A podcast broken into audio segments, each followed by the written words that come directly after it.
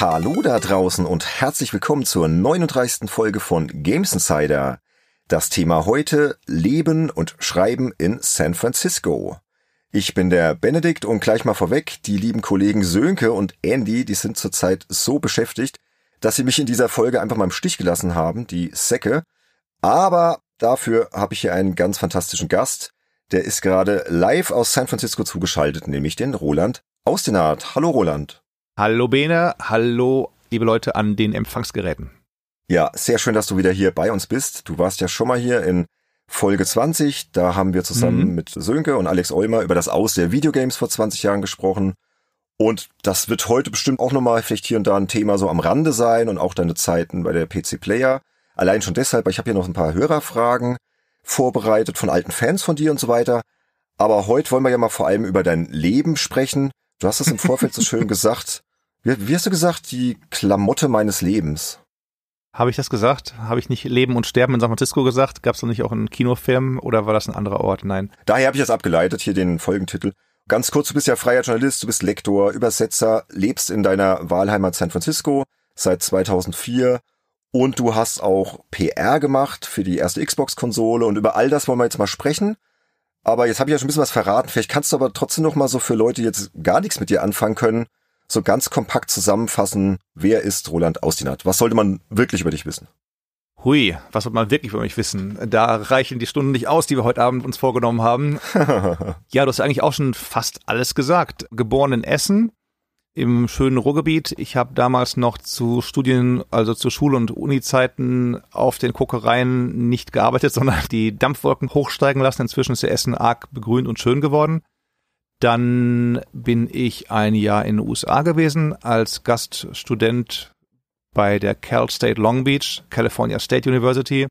Hab da weiter Maschinenbau studiert, aber auch Journalismusgeschichten gemacht. Hab angefangen zu schreiben für die PC Player als freier Schreiber, freier Korrespondent, war bei Interplay, Virgin Interactive so Geschichten, hab Messen mitgemacht und bin dann wieder nach Essen zurück, hab zu Ende studiert, auch da noch ein bisschen als freier Schreiber für die PC Player weitergewirkt ja, und dann war es soweit, dass 1995 die Frage war, was willst du denn machen? Willst du Maschinenbauer werden oder willst du irgendwie promovieren? Oder dann meinte einer, ja, ich mache noch einen Lehrstuhl auf hier in, in Ostdeutschland. Kannst du auf eine halbe Stelle mitkommen? Sag ich, naja, eine halbe Stelle ist auch nicht so das unbedingt, was man sich nach sechs Jahren Uni wünscht, eine halbe Stelle zu haben. Ja, und dann habe ich mal eine Mail geschrieben an die Kollegen Lehnert und Schneider und sag, Jungs, wie schaut's denn aus? Ich bin ja jetzt hier fertig mit der Uni und so, brauchte jemanden? Und dann war die Antwort, wann kannst du denn kommen? Dann sag ich, gut, dann komme ich mal nach München. Bin nach München gezogen, habe dann parallel tagsüber gearbeitet und abends meine Diplomarbeit zu Ende geschrieben. Respekt. und dann PC Player. Dann danach kam Hyper für ein halbes Jahr. Das war auch noch so ein Magazin, was die wenigsten heute noch kennen wahrscheinlich. Hyper war eigentlich das, wie hieß denn das früher? Danach gab es eins aus der Milchstraße, was auch so ähnlich hieß zum Thema Internet und Online und allem drum und dran. Tomorrow. Wir waren die frühe Tomorrow. Ah ja, Tomorrow. Ja, genau. Mhm. Wir waren uns halt weit voraus. Wir haben damals dann CD-ROM und Internet und so betrachtet und das war echt eine spannende Zeit. Viel gelernt, viel geschrieben. Wir haben da wirklich mit drei, vier Leuten jeden Monat 30, 40 Seiten geschrieben und wer das eben für ein Heft mal macht, der weiß, da sind nicht nur eben das Schreiben, du musst recherchieren, du musst gucken hier und Bilder da und waren Sachen drin, wie ich hatte eine Kolumne aus den USA, konnten wir vom Roger Ebert Filmkritiken über Tech-Filme und Computerfilme nehmen. Meinetwegen nehmen wir mal Tron. Ja, wir haben jetzt hier die Filmkritik über Tron. Mhm weil die auch passt irgendwie, Hyper und so und alles neue Welten und Internet und so. Ja, aber Bildmaterial, so, dann hat der Roller Disney angerufen oder Disney angemeldet, dann hat Disney geantwortet, dann kam von Disney aus den USA Dias, die mussten dann gescannt werden und dann so Sachen halt, das war so noch so gerade der Aufbruch. Wie gesagt, wir waren weit voraus, das war 95, 96 unserer Zeit, 96. Und ja, dann war Hyper leider wieder Schicht im Schacht. Und dann hieß es so, Roland, tut uns zwar leid, aber willst du nicht der Chefredakteur werden vom offiziellen PlayStation Magazin? 96. Und wäre ich jetzt karrieregeil gewesen, sag ich, jawohl, will ich werden, sofort, her damit. Dachte mir dann aber, hey, OPM nicht verkehrt, aber kannst du da so frei und so böse schreiben wie bei der PC Player, wo du auch mal sicherlich Spiele verreißen kannst und mal bitterböse Kommentare loswerden kannst. Beim offiziellen Heft sicherlich schwieriger. Ja, definitiv. Hab dann gesagt, naja, ich mache noch ein bisschen bei der PC Player weiter, hatte mir das auch meinen Vertrag schreiben lassen, wenn die Hyper irgendwann nicht mehr ist, innerhalb eines Jahres komme ich zurück, Platz freigehalten, wie auch immer. Ja, Player weitergemacht, dann bin ich 2000 von der Player zu Videogames. großartige Zeit, wie damals auch bitte nachhören, Podcast Nummer 20. Genau, Folge 20. Unbedingt hören, wer es noch nicht gehört hat. Richtig, richtig, richtig. Wurde leider abgewürgt zu schnell. Wir konnten nicht so lange reden, wir hätten reden ja, wollen. War, war nur zwei Stunden 20, aber okay. Richtig, richtig. Wir hätten auch noch drei Stunden 30 sprechen können. Aber mussten alle ins Bett. Du, das wird irgendwann fortgesetzt, ja. Ungeheuerlich, sehr gerne. Ja, und dann nach der Videogames noch eine Weile als Chefredakteur für Spezialprojekte wie jetzt PC Player Sonderhefte und so Kids Games am Start gewesen beim Verlag. Dann wäre gewesen heute vor 20 Jahren ungefähr der Xbox Launch. Oh ja. Da wäre ich dann der Chefredakteur des offiziellen Xbox Magazins gewesen, nach all den Jahren doch was Offizielles. Da wurde aber der Verlag vorher eingestellt und das war es dann gewesen mit dem Chefredakteurstum bin dann zu einer PR-Agentur, habe zwei Jahre PR gemacht für Xbox, Xbox Live gelauncht damals seinerzeit, mir DSL legen lassen, damit ich zu Hause auch spielen konnte und PC und Xbox-Spiele weiterhin groß gemacht.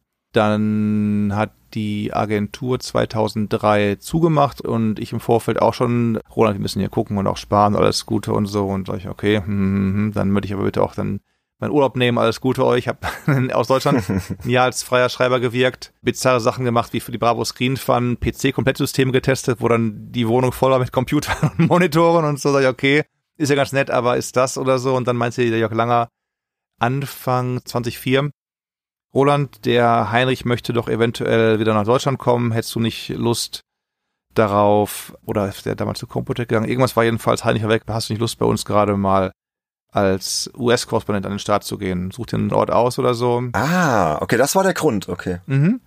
Gut, und ich hatte damals jetzt weder Haus noch Hund noch Freundin fest am Start. Sag ich, komm, weißt du was, warum nicht mal austesten die ganze Sache? Und da bin ich 2004 nach SF. Ich war schon in LA gewesen, kannte ich schon, oder Großraum LA. In San Francisco habe ich mir auch dann ein Auto gespart, weil du viel erlaufen kannst oder mit Bussen und Bahnen fahren kannst. Damals war es auch so, du bist halt eben eine Stunde geflogen nach Nintendo rauf oder Sony, bis unten in LA gewesen in der Stunde oder noch nicht mal für die ganzen anderen Spielefirmen. Hier vor Ort war Sega, Sony, EA, also das war so ein bisschen gerade die richtige Clusterung, Clusterung. Clusterung, okay. Clusterung, yes. Ja. Da waren halt eben alle zusammen auf einem Haufen sozusagen. Cluster halt. Nach IDG kam noch Computec, nach Computec kam prinzipiell das Söldnertum für alle und eben seit 2011 mehr auch nochmal lektorieren und übersetzen. Ja, super. Ja, genau, weil du hast jetzt schon ein paar Sachen hier angesprochen, die ich jetzt eh nochmal thematisieren wollte. Kannst du ja gerne machen. Ne? wir wollen ja mal ins Detail heute gehen. Wir wollen dich ja nochmal so richtig kennenlernen, weil man kennt ja immer hier, Roland Ausland ist bei den Spieleveteranen zu Besuch, ne? erzählt da über bestimmte Spiele oder die PC-Player-Zeit. Aber uns interessiert auch vor allem diese Zeit eben ab der Videogames. Wie gesagt, ein letzter Hinweis, Folge 20, das aus der Videogames, tolle Folge. Dann bist du halt da weg vom Computer Verlag in München und dann bist du zu Works Communications, diese Agentur, die die PR für die erste Xbox gemacht hat. Was kannst du denn aus dieser Zeit vielleicht Spannendes berichten? Irgendwas, was total hängen geblieben ist? Hat dir das Spaß gemacht? Gibt es da irgendwas Berichtenswertes? Nur jede Menge. Also die Frage ist in ihrer Breite kaum beantwortbar innerhalb von unserer Podcastlänge heute hier also PR ist ja immer so ein bisschen als Schreiber sagst du Mensch, PR und so und eigentlich da kann man ja auch nicht frei sprechen. Unbedingt Motto Beispiel. Ich bin da eingestiegen im Sommer 2001 und die Xbox kam mir raus im Herbst. Ja. Kurz nach 9/11 haben wir dann einen Trip gemacht, einmal nach Seattle für Halo und dann runter nach San Luis Obispo für Oddworld. Zwei große First-Party-Spiele hatten dabei, ich glaube, den Simon Kretschmer, dann noch einen von Giga und es war also alles so damals schon die Influencer, wenn du so willst. Und einer, glaube ich, von Area Xbox oder sowas. Und ja, da sind wir dann los. Eine Comedy of Errors. Wir sind erst losgeflogen halt, ich meine, wir sind in Seattle gestartet. Ja da war noch alles okay. Klar, überall halt die Leute mit ihren Langwaffen, die die Sicherheitsbeamten und so an den Flughäfen, weil eben halt paar Wochen vorher über Trade Center und so weiter eben wirklich fast vor 20 Jahren die Tour auch gewesen ist. Wir sind geflogen von München nach SF und von SF weitergeflogen nach Seattle, meine ich. Das ist auch mal ordentlicher Weg. ja, also diverse Gags dabei auch schon gemacht bei der Reise. Wir sind losgeflogen von München aus, meine ich, nach SF da hatten wir dann irgendwie Aufenthalt ein paar Stunden und die anderen Journalisten, Leute aus England, sonst irgendwo sind dann irgendwie im Flughafen versackt. Ich sage, Mensch, wir haben jetzt hier fünf Stunden, das ist ja ein bisschen öde. Kommt, wir schnappen uns ein Taxi, wir fahren nach San Francisco. Sind wir alle rein nach San Francisco mit den drei Deutschen. Sind wir durch Fisherman's Wharf gelaufen, in den Outburger gefuttert und danach nochmal eingekehrt bei einem anderen Lokal, haben da Irish Coffee getrunken dann zum Flughafen zurück und weitergeflogen. Fand die schon mal super, fand ich auch gut. Man muss, muss ein bisschen was machen hier. Ob man jetzt im Flughafen sitzt und da den teuren Alkohol trinkt oder ob man halt den normalpreisigen Alkohol trinkt und dabei noch eine Taxi-Quittung aufbaut. Gleich in grün im Prinzip. Leute, dann Spaß, gut. Dann eben Halo gespielt, Multiplayer. Dann zurück sind wir geflogen nach LA erst und dann von LA weiter nach San Luis Obispo. Problem war Riesenunwetter, Riesenunwetter. Die haben Flughafen zugemacht nach uns. Die waren der letzte Flieger, der rauskam. oh Gott. Hm, das war so ein kleiner Flieger, so mit links eine Reihe, rechts eine Reihe. Und da hieß es dann auch so irgendwann die einzige Stewardess, die, an Bord war, aber bitte dann Platz einnehmen. Und wir haben dann versucht, durch die Luftlöcher unseren Getränke noch, Inhalt so wie bei schlechten Comedy-Cartoons. Wir sacken da unten ab, das Getränk ist oben noch, dann fängst du da auf, so ungefähr. Ja, dann nach Oddworld. Und dazu deiner Frage, jetzt endlich komme ich, dann ging es darum, ja, habt ihr Fragen zu dem Spiel und so und sag doch mal was. Und dann kamen so ein, zwei Fragen, dann aber Schweigen.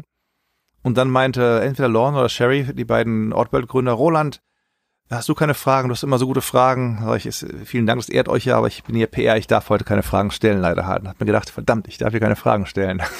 ja, und dann habe ich in PR gelernt, in der PR-Agentur. Ich vertraue inzwischen nur noch Interviews, bei denen ich Interviewer und zu interviewende Personen auf einem Foto sehe oder irgendwie gemeinsam sehe.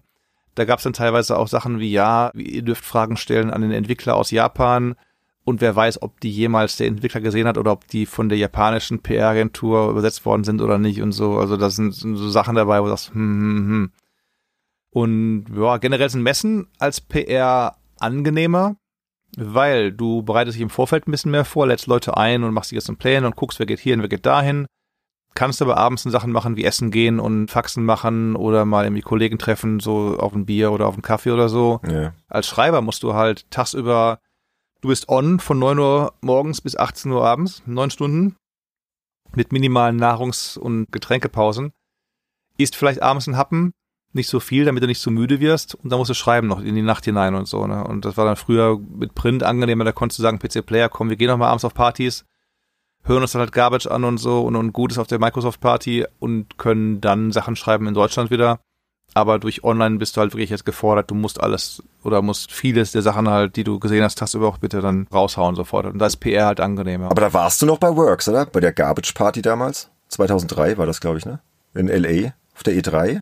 Dieser exklusive Garbage-Gig war von Microsoft, diese Mega-Party in irgendeinem Hotel oder so. Ja. Da warst du bei Works noch. Genau, richtig. Da hat Microsoft das Hotel gemietet was auch für Wild at Heart von David Lynch mit Laura Dern und Nicolas Cage ah, ja. Mhm. der Schauplatz war, wo Nicolas Cage, ich glaube, der Mutter eine gepfeffert hat und die ist die Treppe runtergeflogen. Irgendwie sowas meine ich, du noch, um mich zu, zu, erinnern irgendwie daran. Oder einer ist die Treppe runtergefallen jedenfalls. Ja, aber das sind eben Sachen. Oder darauf, mit dem Sönke, ich glaube, ein Jahr drauf sind wir auch auf der Microsoft Party gewesen. Da waren dann die Chemical Brothers und so, so Geschichten. Aber da mussten wir wieder schreiben. Da bist du zu Hause danach und da musst du die Notizen rauskramen und Artikel schreiben. Also da ist dann die Messe oder Events generell sind dann schöner als PR-Mensch. Oder wir haben die legendäre Wohnzimmertour uns ausgedacht. Das war dann so, Xbox kommt raus, keiner kennt die Xbox und Xbox Live auch und so. Das war 2002. Ja, wie kann man den Leuten Xbox Live nahebringen? In einem Hotelzimmer ein Spiel spielen oder so? Naja, okay, gut, machen wir doch das. Mieten wir Wohnungen in den Medienstädten Berlin, München, Hamburg und Köln, holen uns dann eben die Tagespresse, die Fachpresse, die Fernsehsender und die allgemeine Presse, General Interest an Bord. Machen wir den Termine. Wir können sagen, kommt, ihr kommt morgens um 10 Uhr in die und die Wohnung, in die und die Adresse. Wir haben halt dann die Eigentümer der Wohnung, vier, fünf Zimmerwohnungen in ein Hotel geschickt. Erstmal rausgeschmissen. Hier, 100 Euro, geh. Richtig, hier eine Nacht im Motel, Jugendherberge passt schon. Und haben dann deren Sachen, die irgendwie dann doch bitte nicht angefasst werden sollten, in einen separaten Raum gepackt ja, alle anderen Räume hatten dann Xboxen, Monitore. Im Wohnzimmer waren dann immer ein Beamer mit FIFA und so Geschichten, weil wir auch dann EA und Ubisoft dabei gehabt haben. Die haben Splinter Cell gezeigt und auch eben FIFA und so Geschichten. Ja, und dann war dann tagsüber halt eben jeweils so Spielen. Wir hatten eine Sache, war witzig, wir hatten dann einen, der, ich glaube, entweder Europa oder US-Chefs von Xbox da gehabt und der hat dann mit einem in Hamburg vom Spiegel über Xbox Live ein Interview geführt. Das war auch ganz witzig. Mhm, mhm, damals noch natürlich großes Ding und so, Zoom und so gab's ja damals nicht. Und das war halt, hey, hier Xbox Live, wir spielen erstmal eine Runde und dann quatschen wir eine Runde. Fanden die ganz witzig. Und abends hieß es dann so, alle, die ihr Tastenbedarf habt, kommt abends wieder.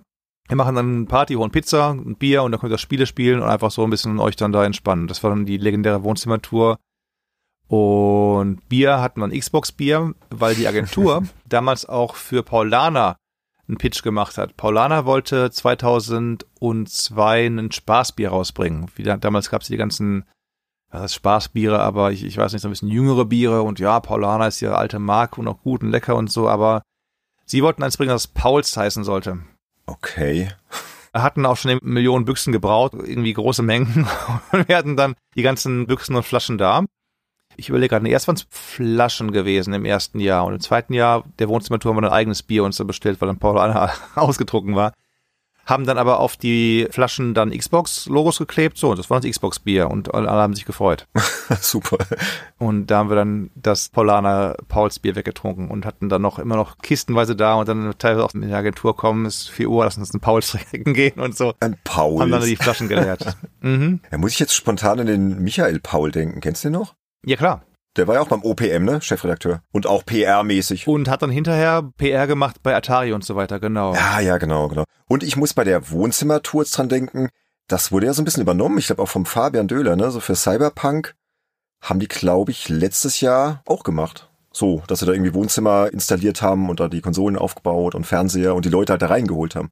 Du ist ja auch nur sinnvoll, die ganze Sache, weil du spielst ja eben nicht daheim, du spielst ja zu Hause in einem bequemen Sessel mit einem großen Fernseher und nicht am Monitor stehend in irgendeinem Konferenzraum in einem Hotel und so. Ne? Also da will man schon so ein bisschen die ähnlichen Bedingungen haben und du bist auch entspannter, wenn du im Wohnzimmer hockst, als wenn du jetzt irgendwie mit Laptop und Block oder wie auch immer bewaffnet einem Entwickler gegenüber sitzt in irgendeinem Raum und so, ne? Also von daher. Ja, nee, oh, das kann ich gar nicht haben. Und da guckt er auch noch zu, wie du spielst, ja. Und weh, du spielst dann irgendwie mhm. Scheiße zusammen und ah ja. Da sage ich dann oftmals, pass mal auf, ich muss Notizen machen, willst du nicht mal spielen und ich mache Notizen dabei und so, du kennst deine Demo besser als ich sie kenne, dann gucken sie zwar auf den ersten Moment und sagen, oh, können wir machen. Und dann sitze ich mich hin und dann manchmal Notizen und ich kann mir dann immer einbilden, ich weiß anhand eines Typen, der es mir vorspielt, ob das Spiel gut oder schlecht ist oder so. Ne? Also da muss ich nicht selber den Controller halten und noch parallel Notizen machen und dann noch Fragen stellen. Ja, mich stresst das auch. Wenn der daneben dran sitzt und dann zuguckt, wie du gerade spielst und in dem Level hängst dann irgendwie und dann wird er ungeduldig, weil er hat ja noch Termine und so. Das ist eigentlich eine gute Idee. Das wird mal direkt übernommen. Echt? Hast du noch nicht gemacht sowas? Nee, ich spiele dann immer ganz ehrenvoll selbst und kämpfe mich durch und versuche kompetent zu wirken. Oder ich sage halt, okay, ich bin jetzt zum dritten Mal gestorben, ich habe es gesehen jetzt halt, spiel doch mal ein bisschen weiter, weil du kannst ein bisschen weiter spielen als ich und ich kann da Notizen machen und Fragen stellen und so, ja, kein Problem. Und das haben wir dann oft gemacht. Bei einer E3 hatten sie dann mal ein Tomb Raider Spiel bei Nvidia. Irgendeine neue Nvidia Grafikkartengeneration wieder einmal kam und dann, ja, wir haben hier Tomb Raider, war das der zweite Reboot-Teil, der dritte? Ja, aber wie gespielt? Mit Tastatur. Himmels Willen. Also, dass sie da nicht mal sagten, pass mal auf, wir kaufen mal ein paar Gamepads für 50 Dollar und stecken die Dongles in die Laptops oder was sie eben hatten dann da rein. Spielt mal Tomb Raider mit Tastatur, also grauenerregend, grauenerregend, dann so vor und hangeln um und nee, nee, nee, Sidestep, nee, nee. so ah ja, mm, total sensibel alles. Geht überhaupt nicht. Oder wir haben bei Works einmal in Leipzig bei der allerersten Gamescom haben wir das Völkerschlachtdenkmal gemietet. Man kann alles mieten in Deutschland. Haben wir das Denkmal gemietet? Hier gibt es so eine Art Seen oder Wasserbecken links und rechts davon. Haben da Nebelwerfer eingebaut mhm. und dann große Bassboxen aufgestellt. Und du bist dann da rein und vor dem Haupteingang waren dann zwei Typen mit Speeren und Hellebaden. Es ging nämlich um Age of Mythology. Ah ja. Mm. Ja, und dann musst du da deine Karte zeigen, dann haben die beiden ihre Speere geöffnet, du konntest reingehen, dann haben sie wieder zugemacht, dann konnte keiner mehr rein, dann bist du dann langgelaufen, diesen, diesen paar hundert Meter langen Weg und dann neben dir der Nebel und dann aus den Boxen so war schon mal eine gute Einstimmung. Dann rein, dann drin saß dann da im Mondell irgendwann, ja, du sprichst doch Englisch, du bist jetzt hier der Shadow von Bruce Shelley, du sprichst dann mit dem, du betreust den jemand, alles klar, ich betreue den mal. Und dann hat Bruce Shelley da Hof gehalten und ein bisschen gespielt und erzählt und Leute haben dann um ihn herum auf so Kissen gesessen, so Kaftan und Bonus mäßig. Das war ein cooler, cooler Event, muss ich sagen. Ja, aber es war die Games Convention, nicht die Gamescom. Ah, Namen, Schall und Rauch. Naja, war schon ein Unterschied. Also mir hatte die Games Convention damals ah. besser gefallen. Das hatte noch irgendwie so einen Pioniergeist. Das war irgendwie, ich fand's mhm. cool in Leipzig, aber Geschmackssache, ne? Letztes Ding noch, wir hatten auf der Cebit, die gab es ja damals auch noch, auch 2002 mal, Xbox Live eben, war der große Launch. Ja. Europa-Launch und da hatten die Road Crew von Microsoft hatte ausgebaldowert, wir bauen einen Truck um zur größten Xbox der Welt oder was. Du konntest dann den Truck aufklappen hinten und dann so betreten, nach beiden Seiten klappte auf, Deckel drüber und so und das aus auf die riesige Xbox und anstellen und Xbox spielen und so. Und dann haben wir Xbox gespielt, nebenan auch wieder dann ein paar Interviewräume. Dann war der große Launch-Event. Es hieß dann, ja, wir brauchen noch Stars und irgendwas und das alles am letzten Drücker irgendwie aus irgendwelchen Gründen und da war ich noch nicht ganz so tief. Ich war noch da mit dem Olma damals in den Online-Relations, was wir am Rande mitbekommen. Wir brauchen noch Stars und irgendwo brauchen wir noch Leute und was kann man da machen und überhaupt und dann haben wir dann, glaube ich, Spieler von Hannover 96 geholt, die haben da gespielt wussten nicht ganz, wie ihnen geschah. Die Medien kamen an und dann guckten sie, wie halt dann Hannover 96 Spieler MotoGP gespielt haben gegen irgendwelche Leute und dann hieß es, ja, wir haben auch noch einen Stimmimitator dabei, der konnte dann wie Gerhard Schröder sprechen und das war alles eine absurde Nummer, die ganze Sache halt. Ich stelle mir das jetzt gerade vor. Der Schröder-Imitator sprach dann halt aus dem Off, weil er halt mit den Spielern sprach. Das haben wir dann aber irgendwie auf Lautsprecher gelegt, dass man hören konnte, was der Schröder-Imitator gesagt hat. Und die Spieler haben dann gesprochen, sich auch gewundert und alles war so ein bisschen absurd. Und nebenan war dann eben so ein Container mit ein paar Interviewräumen, Gesprächsräumen und Schnittchen gab es noch für die ganzen Leute halt dann da und hat einer vergessen aber an dem Abend, den Schnittchen-Ofen auszumachen. Oh Gott. Gab aber warme Frühlingsrollen oder Fingerfood dann da oder was auch immer. Ja, und am nächsten Morgen war dann einer der Räume nicht mehr benutzbar. Wir haben es dann Boris und Matthias und ich das Jackass-Zimmer genannt, weil Jackass damals gab es dann die großen Mutproben wie im Porta Potty den Berg runterrollen, das aber einen vollen Tank hatte und so Geschichten halt. Und da war es eben so, das Jackass-Zimmer roch dann wirklich nach allen möglichen Speisen, die da die ganze Nacht gekocht und gebrodelt haben. Die Wände waren mit Fett überzogen und es war wirklich unbetretbar und unbenutzbar, die ganze Sache. Alles für die erste Xbox. Yes, und das Problem war danach gewesen, wir hatten ja die ganzen Interviews geplant in den Räumen, aber es war nur noch ein Raum weniger zur Verfügung, weil eben das Jackass-Zimmer nicht, nicht benutzbar war von keinerlei Leuten halt dann da. Ja, alles für die Xbox, alles für die Spiele, alles für den Hund. Ja, aber dann hast du dann doch gesagt, war eine schöne Zeit, aber ich gehe dann doch lieber nach San Francisco. Also du hast ja vorhin schon kurz angerissen, wie es dazu kam. Also Heinrich ist irgendwie weg. Ne? Ich glaube, der hat dann Buffed gemacht. Genau, der Heinrich hat Buffed und PC Action in Personalunion als Chefredakteur gemacht. Ach genau, das auch noch. Das war aber zwei Jahre später. Wir greifen vor. Also es war so gewesen, dass der Heinrich erst gewechselt ist, weg von IDG nach Computec. So, und jetzt brauchte Computec einen neuen US-Korrespondenten. Damals war man noch repräsentativ unterwegs, sagten, wir brauchen einen. Damals gab es auch noch mehr Events in den USA oder die Leute konnten mal sagen, hey, wir rufen mal an bei Spielefirma X und möchten was machen darüber. Ich weiß noch damals, ich habe als erster weltweit haben wir Oblivion rausgebracht aufs GameStar-Cover wo dann die Amis stinksauer waren und da meinte Pete Heinz, er hätte da fragen können. Deutsche haben gefragt, schlicht und ergreifend. Und dann war aber Pete Heinz, der PR-Mensch von Bethesda, stinksauer, weil die GameStar das Artwork des Helden in Plattenrüstung mit Schwert manipuliert hat. Die haben nämlich auf das Schwert noch Blutstropfen gemalt, was die gar nicht gut fanden und so. Oh, böse. Den Arm, glaube ich, sogar leicht auch verhoben, verschoben und so. Und da war großer, großer Unbill am Start bei Bethesda. Ja, haben mich trotzdem noch eingeladen zur Fallout 3 Premiere, Schrägstrich, Presse-Event und überhaupt und so. Und ja, genau, das war dann Bethesda. Und dann ist Heinrich nach Kanada gezogen und dann hieß es, ja, IDG müssen auch sparen. Damals der Prime-Krise und alle hatten kein Geld mehr und so und müssen gucken. Wir machen dann die US-Meldung auch aus Deutschland und so. Ich, okay, gut, dann viel Erfolg. Und sag, was mache ich dann nach Deutschland zurück? Mein Heinrich, pass mal auf, warte mal. Ich gehe nämlich nach Deutschland. Ich mache Buffed und PC Action guck du doch mal, ob du vielleicht Bock hast auf Computec. Ja, habe ich dann gemacht, Computec ein paar Jahre. Dann wollten die aber auch wieder, ja, alles so teuer und schwierig und hm, hm, dann, dann Honorar kürzen um einen signifikanten Bereich und dann sage ich, wisst ihr was, Freunde, dann will ich einmal im Leben selber kündigen und habe dann da per Fax meine Kündigung geschickt per und dachte mir, mir reicht's, ich bin raus. Wie Ludwig sagen würde, ich bin raus. nee, das ist nichts mehr für mich. Ja, Ben, dann du mach du mal weiter, Bene. Und denn bin ich als Söldner am Start gewesen für alle möglichen Publikationen. Ja, da haben wir ja bestimmt auch mal zusammengearbeitet, ne? Dann. Hm, ich habe mal was in deinem Namen gemacht, als du dein Imperium aufgebaut hast. Ich glaube, wenn nicht für die GameStar oder GamePro, dann aber für die Computerbildspiele, so Lösungsstrecken zu irgendwas oder so auch mal, genau. Ja, ja, das kann gut sein. Ja, es war schon so viel. Ich weiß jetzt auch nicht mehr genau. Und dann ging dein Abenteuer in San Francisco los. Und vielleicht können wir mal so die verschiedenen Tätigkeiten so kurz anreißen. Ich habe ja hier tausende Fragen vorbereitet. Na los damit, her damit. Pass mal auf, wir gehen doch einmal direkt in die Gegenwart. Ganz einfach. Woran hast du denn zuletzt gearbeitet? 1. November 2021. Genau, das ist die Gegenwart. 1. November. Da mache ich mal ganz frech meine allwissende Excel-Liste auf. Darf ich es denn sagen überhaupt? Mal gucken. Ich, naja, es ist ja schon auch nicht so unbekannt. Ich bin seit 2016 sind wir an Herr der Ringe Online dran. Da habe ich letzte Woche wieder einen großen Schwung auf dem Rechner gehabt zu lektorieren. Gibt neue Erweiterungen, gibt dann immer neue Waffen, neue Quests, neue Rufstände, neue Orte, neue Personen, neue Monster und da gehen wir immer an den Start. Das habe ich gemacht. Zwischenfrage, läuft das noch so gut, Herr der Ringe Online? Ich habe das auch mal gespielt. Es gibt's ja schon seit 2007, glaube ich. Mhm. Und das läuft noch so gut. Du, ist ja immer noch ein, ein großes Thema. Du greifst da einmal MMO-Spieler oder MMO-Fans und auch Herr der Ringe-Fans mit rein und so und das ist immer noch ein Ding, auf jeden Fall. Die sind ja dann bei der Story langsam durch und machen jetzt eigene Stories. Sagen halt so, wir gehen mal zurück und erzählen, wie war es denn damals, als die Zwerge den Gundabad zurückerobern wollten oder als Durin, der so und so vielte, gegen den Drachen so und so gekämpft hat und so. Ah, und du bist okay. dabei. Also das geht immer noch ganz gut, ja. Aber der Ring ist schon in Mordor mittlerweile.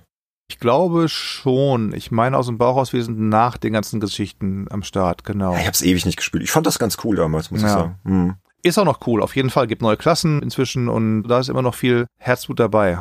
Dann habe ich letzten Monat was gewirkt an diversen Regelbüchern für Dungeons and Dragons, witzigerweise. Die sind ja in der fünften Edition angekommen inzwischen oder fünfte Ausgabe. Dann so ein paar Indie-Spiele immer wieder mal gerne genommen. Da kennst du wahrscheinlich nicht unbedingt viele von. Nee, ich bin die AAA-Hure hier bei Games Insider. an einem Gundam-Spiel was gemacht, dann an einem Mobilspiel namens Shelter War unter anderem, Iron Harvest. Ich könnte noch mehr Namen in die Menge schmeißen, aber vieles ist davon noch nicht angekündigt und so, und deswegen, genau.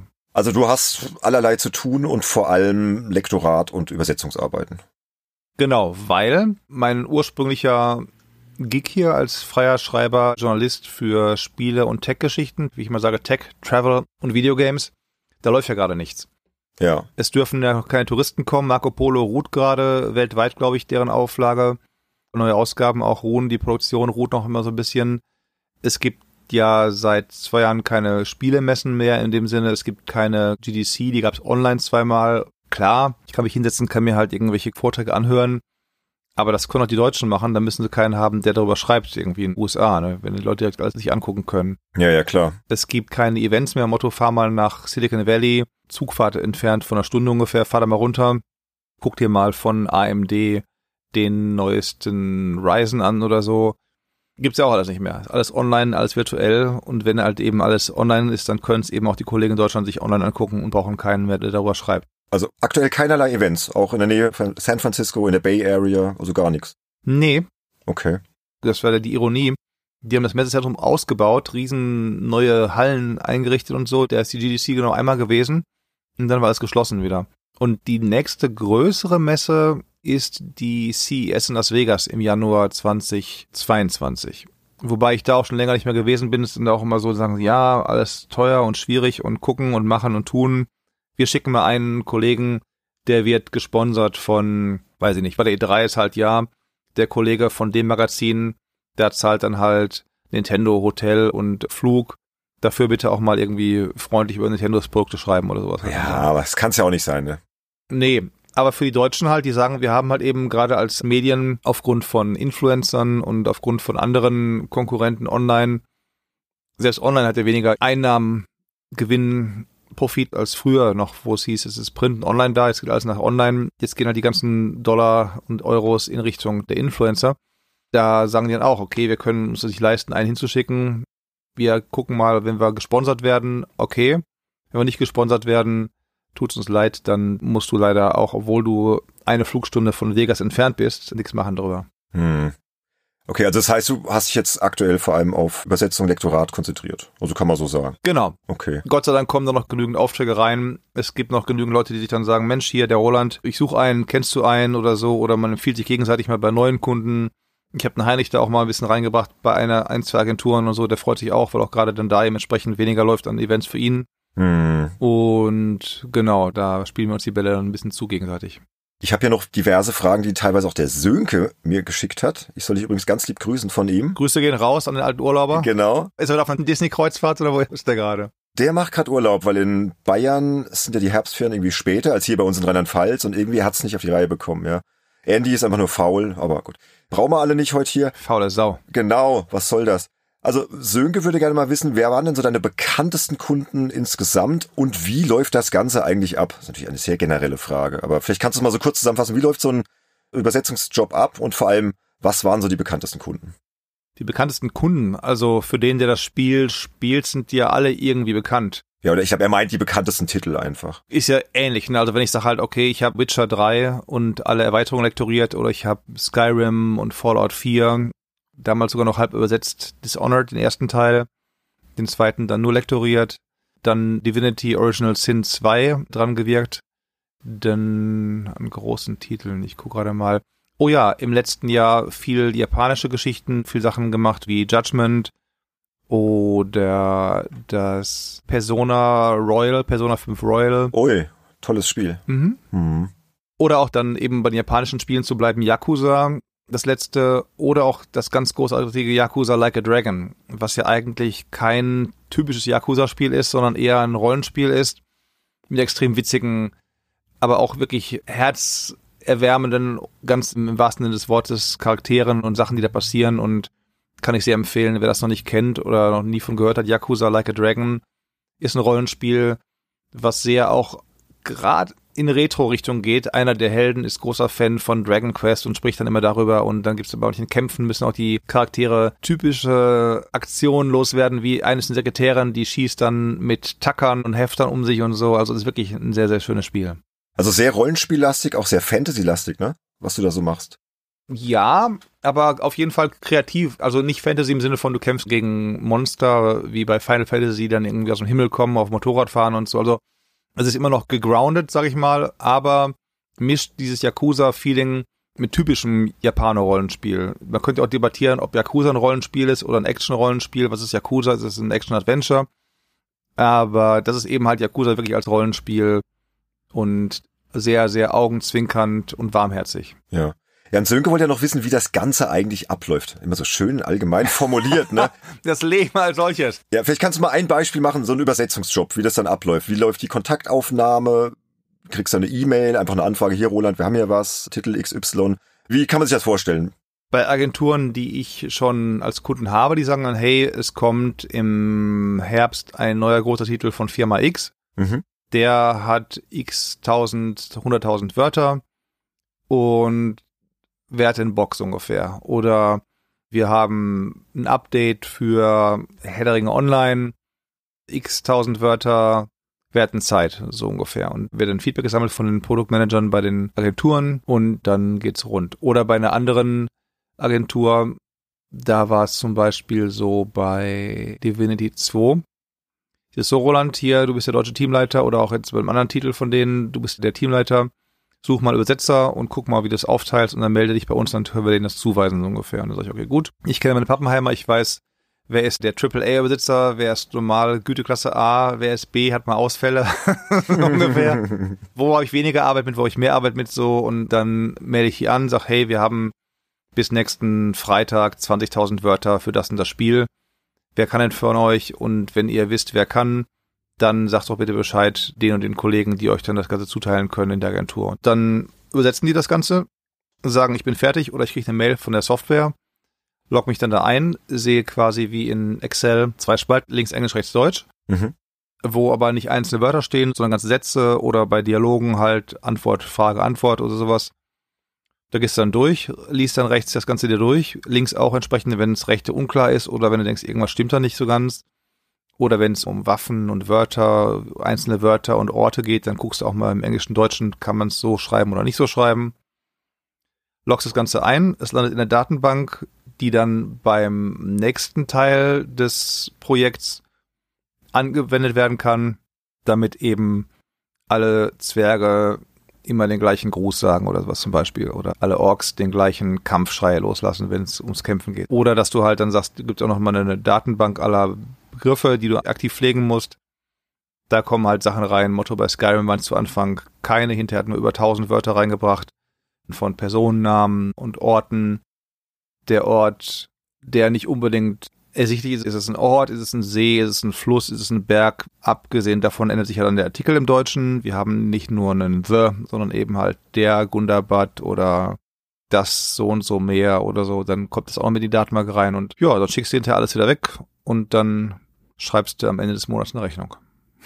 Jetzt mal so die Kurzform jetzt mal. Okay. Und wenn du Glück hast, kommst du in die Credits rein des Spiels und dann landest du auf Moby Games. Ja, ich bin ja riesen Skyrim-Fan. Mhm. Hast du denn dann auch so die Städtenamen beeinflusst? Mhm. Ich habe auch die deutsche Version immer gespielt. Weißlauf zum Beispiel ist ja so eine der bekanntesten Städte. Das kommt von dir. Genau. Ja, geil.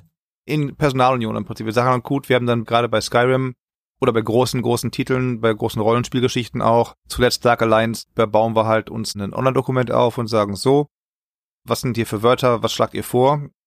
Dann sagt einer, Mensch, ich finde für, weiß nicht, für White Run ist Weißlauf ganz gut. Dann sage ich, finde ich prima, machen wir. Oder ich sag halt, Mensch, wie wär's denn hiermit oder damit nochmal? Oder wir machen so ein bisschen Ping-Pong und überlegen uns ein paar Ideen. Und da kommt so ein bisschen aus dem allgemeinen Brainstorming der deutsche Begriff hervor. Also da muss ich dich mal loben. Super Übersetzung. Die deutsche Übersetzung finde ich tadellos in Skyrim. Das muss ich auch weitergeben an die Übersetzer eben, die auch dann da in kurzer Zeit große Mengen von Wörtern und Sätzen produziert haben. Hm. Du weißt ja oftmals bei Übersetzungen nicht ganz genau, was abgeht. Du weißt nicht, wer spricht mit wem. Du hast vielleicht nur eine Seite der Dialoge, ja. weil die zuerst im Studio gerade nur Männer haben, die die männlichen Stimmen aufnehmen. Dann musst du die natürlich zuerst lesen, weißt aber nicht die Antworten der weiblichen Stimmen teilweise. Ne? Oder du weißt nicht, okay, habe ich ja mit einem Kollegen aus Italien damals ausbaldowert, welche Ortschaften, welche Städte, welche Bezirke, was ist ein Jahl? Ist der Jahl sowas wie der Staatsverwalter? Da gibt es auch mal einen König, was macht der? Wir haben so ein bisschen quasi Archäologie betrieben, Archäologie der Welt und waren hinterher froh, dass wir dann die meisten Sachen richtig archäologiert haben.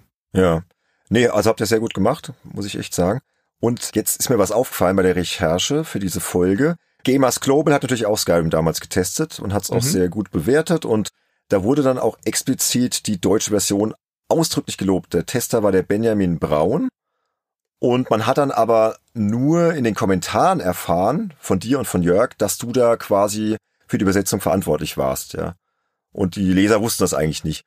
Wie ist das denn oder wie siehst du das denn? Wie sollen denn Spielemagazine damit umgehen, wenn ein Mitarbeiter, also wie in dem Fall du bei Gamers Global oder so ein fester Freier, an einem Spiel beteiligt war, sollte man dann so einen Test irgendwie mit einem Disclaimer versehen und darauf hinweisen oder ist das eigentlich wurscht? Gute Frage. Bei manchen Entwicklern kann es ja sein, du bist Lektor von einem Spiel, da gehst du zur E3 und schreibst über das Spiel. Schwierig, ne? Motto, was weiß der aus dem Lektorat schon über das Spiel? Was weiß der von der E3? Da kann es ein bisschen heikel werden, wo ich manchmal sage, ja, möchte ich nicht drüber schreiben oder könnte einen anderen finden, der drüber schreibt oder so. Oder ich sage denen, hey, ich kann differenzieren, ich kann sagen, hier, ich schreibe nur, was ich sehe in der Präse und nicht, was ich schon weiß aus dem ganzen Drumherum des Lektorierens im Prinzip.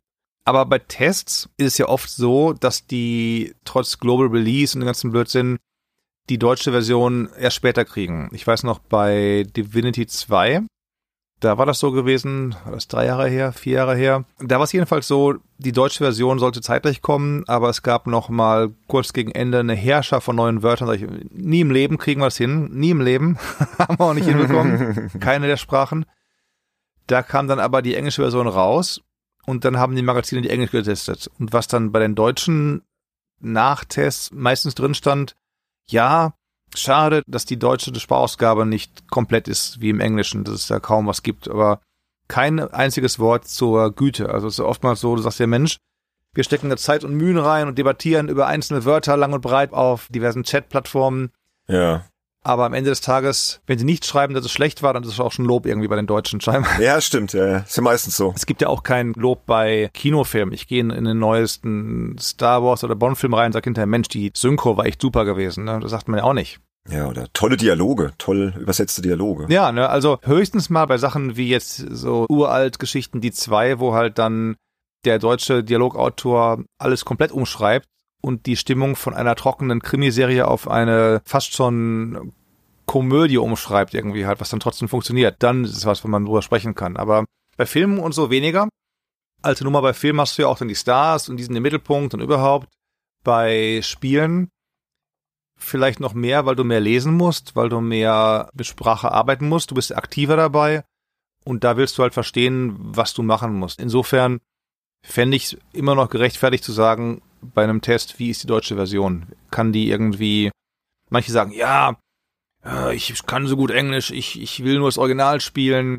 Ich spiele Witcher 3 im Original, sag ich, Freunde, Original ist Polnisch von Witcher 3. Also, ja, ja, ja, genau, Klassiker. Also ja. da müsst ihr Polnisch sprechen, bitte. Dann könnt ihr das Original spielen, von sowohl den Büchern als auch dem Spiel selber. Ne? Also, ja, da gibt's ja so Fanatiker, immer alles Englisch, ne? Oh Gott, auf keinen Fall auf Deutsch die Serie schauen oder auf keinen Fall auf Deutsch das Spiel spielen. Also ich bin seit 17 Jahren hier und selbst ich habe manche bei Serien, da muss ich zurückspulen und sagen, was haben die gesagt? Was haben sie hier gesagt? Da ist gerade irgendwie, um es realistisch zu machen, sind die Hintergrundgeräusche extrem laut oder Explosionen oder was auch immer, du kannst es kaum ausmachen. Ja, ja. Sag ich mir, nee, also da im, im Deutschen würde ich verstehen. Im Englischen bin ich auch nach 17 Jahren und englischem Abi und so weiter dann aufgeschmissen. Ja, du bist ja fast Native Speaker, ne? Könnte man sagen. Ja, ja, ja, ja, ja, also wollen wir nicht übertreiben. Was ich mal gemacht habe, aber in Englisch geschrieben, zum Thema Englisch sprechen und schreiben, auch schon über die Jahre hinweg. Ich schreibe für Spielefirmen Einschätzungen, also eine Art Test, wie kann das Spiel ankommen im deutschen Spielerraum. Im Sinne Motto, du hast irgendwie Hersteller A will ein neues MMO rausbringen, dann sagen sie, ja, hier ist mal eine Vorabversion, spiel mal rein. Wir geben dir einen Code und wir geben dir Zeiten und Daten, an denen du mit unseren Entwicklern spielen kannst. Und hier sind ein paar Fragen, wie würde das hier aussehen im Deutschen, was würden die dazu sagen oder hierzu sagen? Und dann schreibe ich denen halt entsprechend zweistellige Seitenzahlen an Text. Letztes Mal habe ich irgendwie ich, 40 Seiten fast geschrieben. haben dann gestaunt und meinten, ja, so habe ich auch alle gelesen und so. Und ich mache dann natürlich vorweg dann eine Summary, das halt wissen und so, was irgendwie ich dann schreibe. Und dann gehe ich halt in die Tiefe und sage, okay, jetzt hier ist Spielsystem, Game Systems, wie läuft's Aufleveln, wie läuft das, wie läuft's Crafting oder wie laufen dann die Quests, wie sind die Dialoge, wie ist die Musik, wie ist die Grafik wie ist der Sound, wie ist die Steuerung, gehe ich wirklich tiefer ein, als ich in, jemals in jedem Test eingegangen wäre auf die ganze Sache halt. Also schon so eine Produkteinschätzung auch, dass die so wissen, okay, genau. das könnte so und so ankommen. Ja. Oder ich sage halt eben, liebe Leute, nichts machen, bitte noch warten. Ich würde stark empfehlen, das nicht rauszubringen in dem Monat, sondern weil in dem Monat alle rauskommen, sondern macht's doch, wenn ihr noch eh drüber arbeiten müsst länger, was ich sehr empfehlen würde, macht's doch dann im März im März ist GDC, da sind generell weniger Spiele, aber die ganzen Leute sind alle da in den USA, dann könnt ihr dann mal nochmal irgendwie sagen, wir spielen es euch nochmal vor, habt dann noch ein bisschen weniger Konkurrenz als auch zu E3 oder so, und dann bringt es im März raus. Und nicht selten werden Spiele auch nicht nur wegen meiner, sondern auch wegen anderer Leute, die ähnlich denken, halt dann verschoben oder die sagen, okay, gut, dann schrauben wir noch mal ein bisschen dran rum. Also Spielefirmen nutzen ganz gern deine Expertise mittlerweile auch. Weil du halt auch nicht mehr so viel Spieljournalismus machst aktuell, oder? Sehe ich das richtig? Das lief auch schon vorher, als ich noch Sachen gemacht habe halt. Also das ist jetzt davon losgelöst. Also ein Standbein. Genau. Von daher, wenn Spiele Leute hören aus Spielefirmen, ich bin gerne bereit, solche Sachen zu machen und schreibe auch weniger, wenn ihr weniger haben wollt. Wer keine 40 Seiten lesen möchte. Der kann auch kürzer, der Roland, ja. Ich kann auch kürzer, ganz genau. Ja, aber schreibst du auch noch journalistische Texte auch für US-Medien? Das habe ich nie gemacht. Okay. Es kam immer wieder mal Anfragen, aber das darf ich von meinem Visum her nicht, weil mein Visum sagt ja nur, ich kann nur für deutsche Medienfirmen arbeiten oder für nicht-amerikanische ah. Medienfirmen arbeiten. Also klassischer Korrespondent, aber nicht für die Vor-Ort-Medien. Genau, denen darf ich keine Jobs wegnehmen. Jetzt nochmal zurück zur Spielübersetzer-Geschichte. Ich habe hier so viele Fragen zu dem Thema. Wir müssen da mal ja, los, irgendwie los. komprimieren. Ja, ja, du, wir sitzen hier noch morgen früh. Du weißt gar nicht, was noch alles kommt. da kommt noch so viel auf dich zu. Wir sind noch keine Stunde unterwegs, du. Ich muss dann gleich mal irgendwie, wenn wir noch mal ein bisschen den Hals ausspülen oder so. Ist überhaupt kein Problem. Du hast in der Spiele-Veteran-Folge 238 hast du irgendwie erwähnt oder habt ihr erwähnt, dass du mit Heinrich Lehner zusammenarbeitest. Auch in puncto Übersetzung. Ihr habt zum Beispiel was zu diesem Taktikrollenspiel Gloomhaven gemacht. Wie läuft das denn ab? Oder macht ihr das öfter? Wusste ich nämlich gar nicht. Doch, das habe ich ja eben kurz angerissen. Damals Heinrich hat mich ja quasi in die Branche reingeholt, in Anführungszeichen mich beworben und so und wir sind immer in Kontakt. Er ist in Vancouver, ich bin hier, wir chatten oder wir, telefonieren auch mal und so. Und dann dachte ich, Mensch, Heinrich, hast du nicht mal Lust, auch mal hier gucken und nicht nur schreiben, auch lokalisieren? Ich brauche gute Leute dabei und so und du hier guter Mann und überhaupt. Und ja, da habe ich ihn dann in zwei Agenturen mit geonboardet, wie man sagt, mit reingeholt. Mhm. Okay. Also gar nicht so spektakulär, weil das klang jetzt irgendwie so Ihr macht da irgendwie das große Ding zusammen für Gloomhaven und so. Das machen wir schon. Also ja. das schon, ne? Naja, nein, bei Gloomhaven ist dann auch so. Du hast halt Gloomhaven, hier gibt's dann, ich weiß gar nicht, Mensch, 200.000 Wörter, aber auch wieder 100.000 von Wörtern. Wir brauchen es bis zum x-ten Y. Ja, und dann denkst du dir, okay, braucht man wie viele Leute maximal, dass es nicht zu viele sind, aber auch nicht zu wenig, damit die nicht alle kaputt gehen von den, und dann sagst du, okay, habt ihr Lust und so, und dann ja, dann sind die dann einmal mit dabei. Und ich krieg auch, glaube ich, heute von ihm, ich gucke mal gerade, von ihm kommen heute wieder 4000 Wörter, die ich noch lektorieren muss heute, genau. Wörter, nicht Zeichen. Ja, das ist schon ein bisschen mehr. Okay. Ja, ja, aber harmlos. Also ihr seid beschäftigt, gut beschäftigt. Mal mehr, mal weniger. Also im letzten Monat war es arg wild, im September, jetzt im vorletzten Monat schon. Aber im September war ich, glaube ich, bei 523.000 Wörtern, die ich lektoriert habe. Hui. Wem das nichts sagt, die Bibel hat eine Million Wörter, also die halbe Bibel quasi lektoriert. Ja, ich redigiere ja auch sehr viel, aber ich glaube, die Summen erreiche ich in einem Monat jetzt nicht. Müsste ich jetzt mal nachzählen, aber nee, das klingt schon nach sehr viel. Ja. Gut, gut. Ja, dieses ganze Thema Übersetzung, ich habe auch mal geguckt, du warst ja schon in anderen Podcasts zu Gast, unter anderem bei den Kollegen der Zankstelle und bei Insert Moin. Also wer sich da noch ein bisschen tiefer reinhören will, was da Roland also erzählen hat, ich habe das natürlich in die Show Notes gepackt, kann man gerne mal reinhören. Wir sind ja auch immer dankbar, wenn wir hier gute Tipps bekommen, was die Konkurrenz so macht. Ja, und ich glaube, die Folgen, die sind auf jeden Fall hörenswert. Kann man gerne mal reinhören. Aber wir haben hier noch so viele Fragen, Roland. Ich weiß gar nicht, wo ich weitermachen soll. Ja, los, los, her damit. Fang oben an, hör unten auf. Lass mal zu dem Marco Polo-Ding springen. Du hast das vorhin schon mal so kurz angerissen. Es gibt ja so einen San Francisco-Reiseführer, den hast du gemacht. Ist natürlich auch verlinkt in Show Notes, den kann man bestellen. Wie ist es denn dazu gekommen? Wie bist du Autor von Reiseführern geworden und wie muss man sich das vorstellen, wie da so die Recherche abläuft? Bist du dann so durch die Restaurants in der Bay Area rumgetingelt und keine Ahnung, hast da gegessen und hast dann die Spesen mit dem Verlag abgerechnet oder wie lief das ab? Schön wäre das. Marco Polo ist spannend. Ich habe einen langjährigen Freund in Rainer, Rainer Gärtner, Grüße gehen raus. Den kenne ich seit den CompuServe-Tagen 1993. Damals war ich in der Uni und der war in der Uni. Mhm. Und wir haben uns beide im Students Forum von CompuServe getroffen. Dann war er freier Redakteur, Lektor bei Data Becker. Und ich war freier Schreiber in den USA und auch in Deutschland. Da habe ich hier was für ihn gemacht, ein paar Sachen halt. Dann war ich bei PC Player und er war freier Schreiber in den USA wieder. Dann hat er ein paar Stories für uns gemacht, unter anderem Sachen wie Grim Fandango und so hat er dann Preview-Events besucht. Und dann war er wieder in Deutschland und ich war in San Francisco. Also wir tauschen immer die Kontinente so ein bisschen aus und wir sagen mal, an dem Punkt, an dem wir im gleichen Ort leben, die Welt endet dann immer, wenn wir im gleichen Ort und im gleichen Kontinent länger verweilen. Ja, und dann hat er gesagt, Roland, ich ziehe weg von San Francisco, hab aber hier einen Reiseführer. Ähm, hättest du da Bock zu? Sag ich, du, klingt gut, warum nicht? Und dann verlinke mich doch mal mit den Leuten beim Marco Polo Verlag und ja, das ging hin und her und hin und her und ja, sie machen ja nur Technologiegeschichten und, und können sie einen Reiseführer und, und hin und her und hin und her und sag ich, passen Sie auf.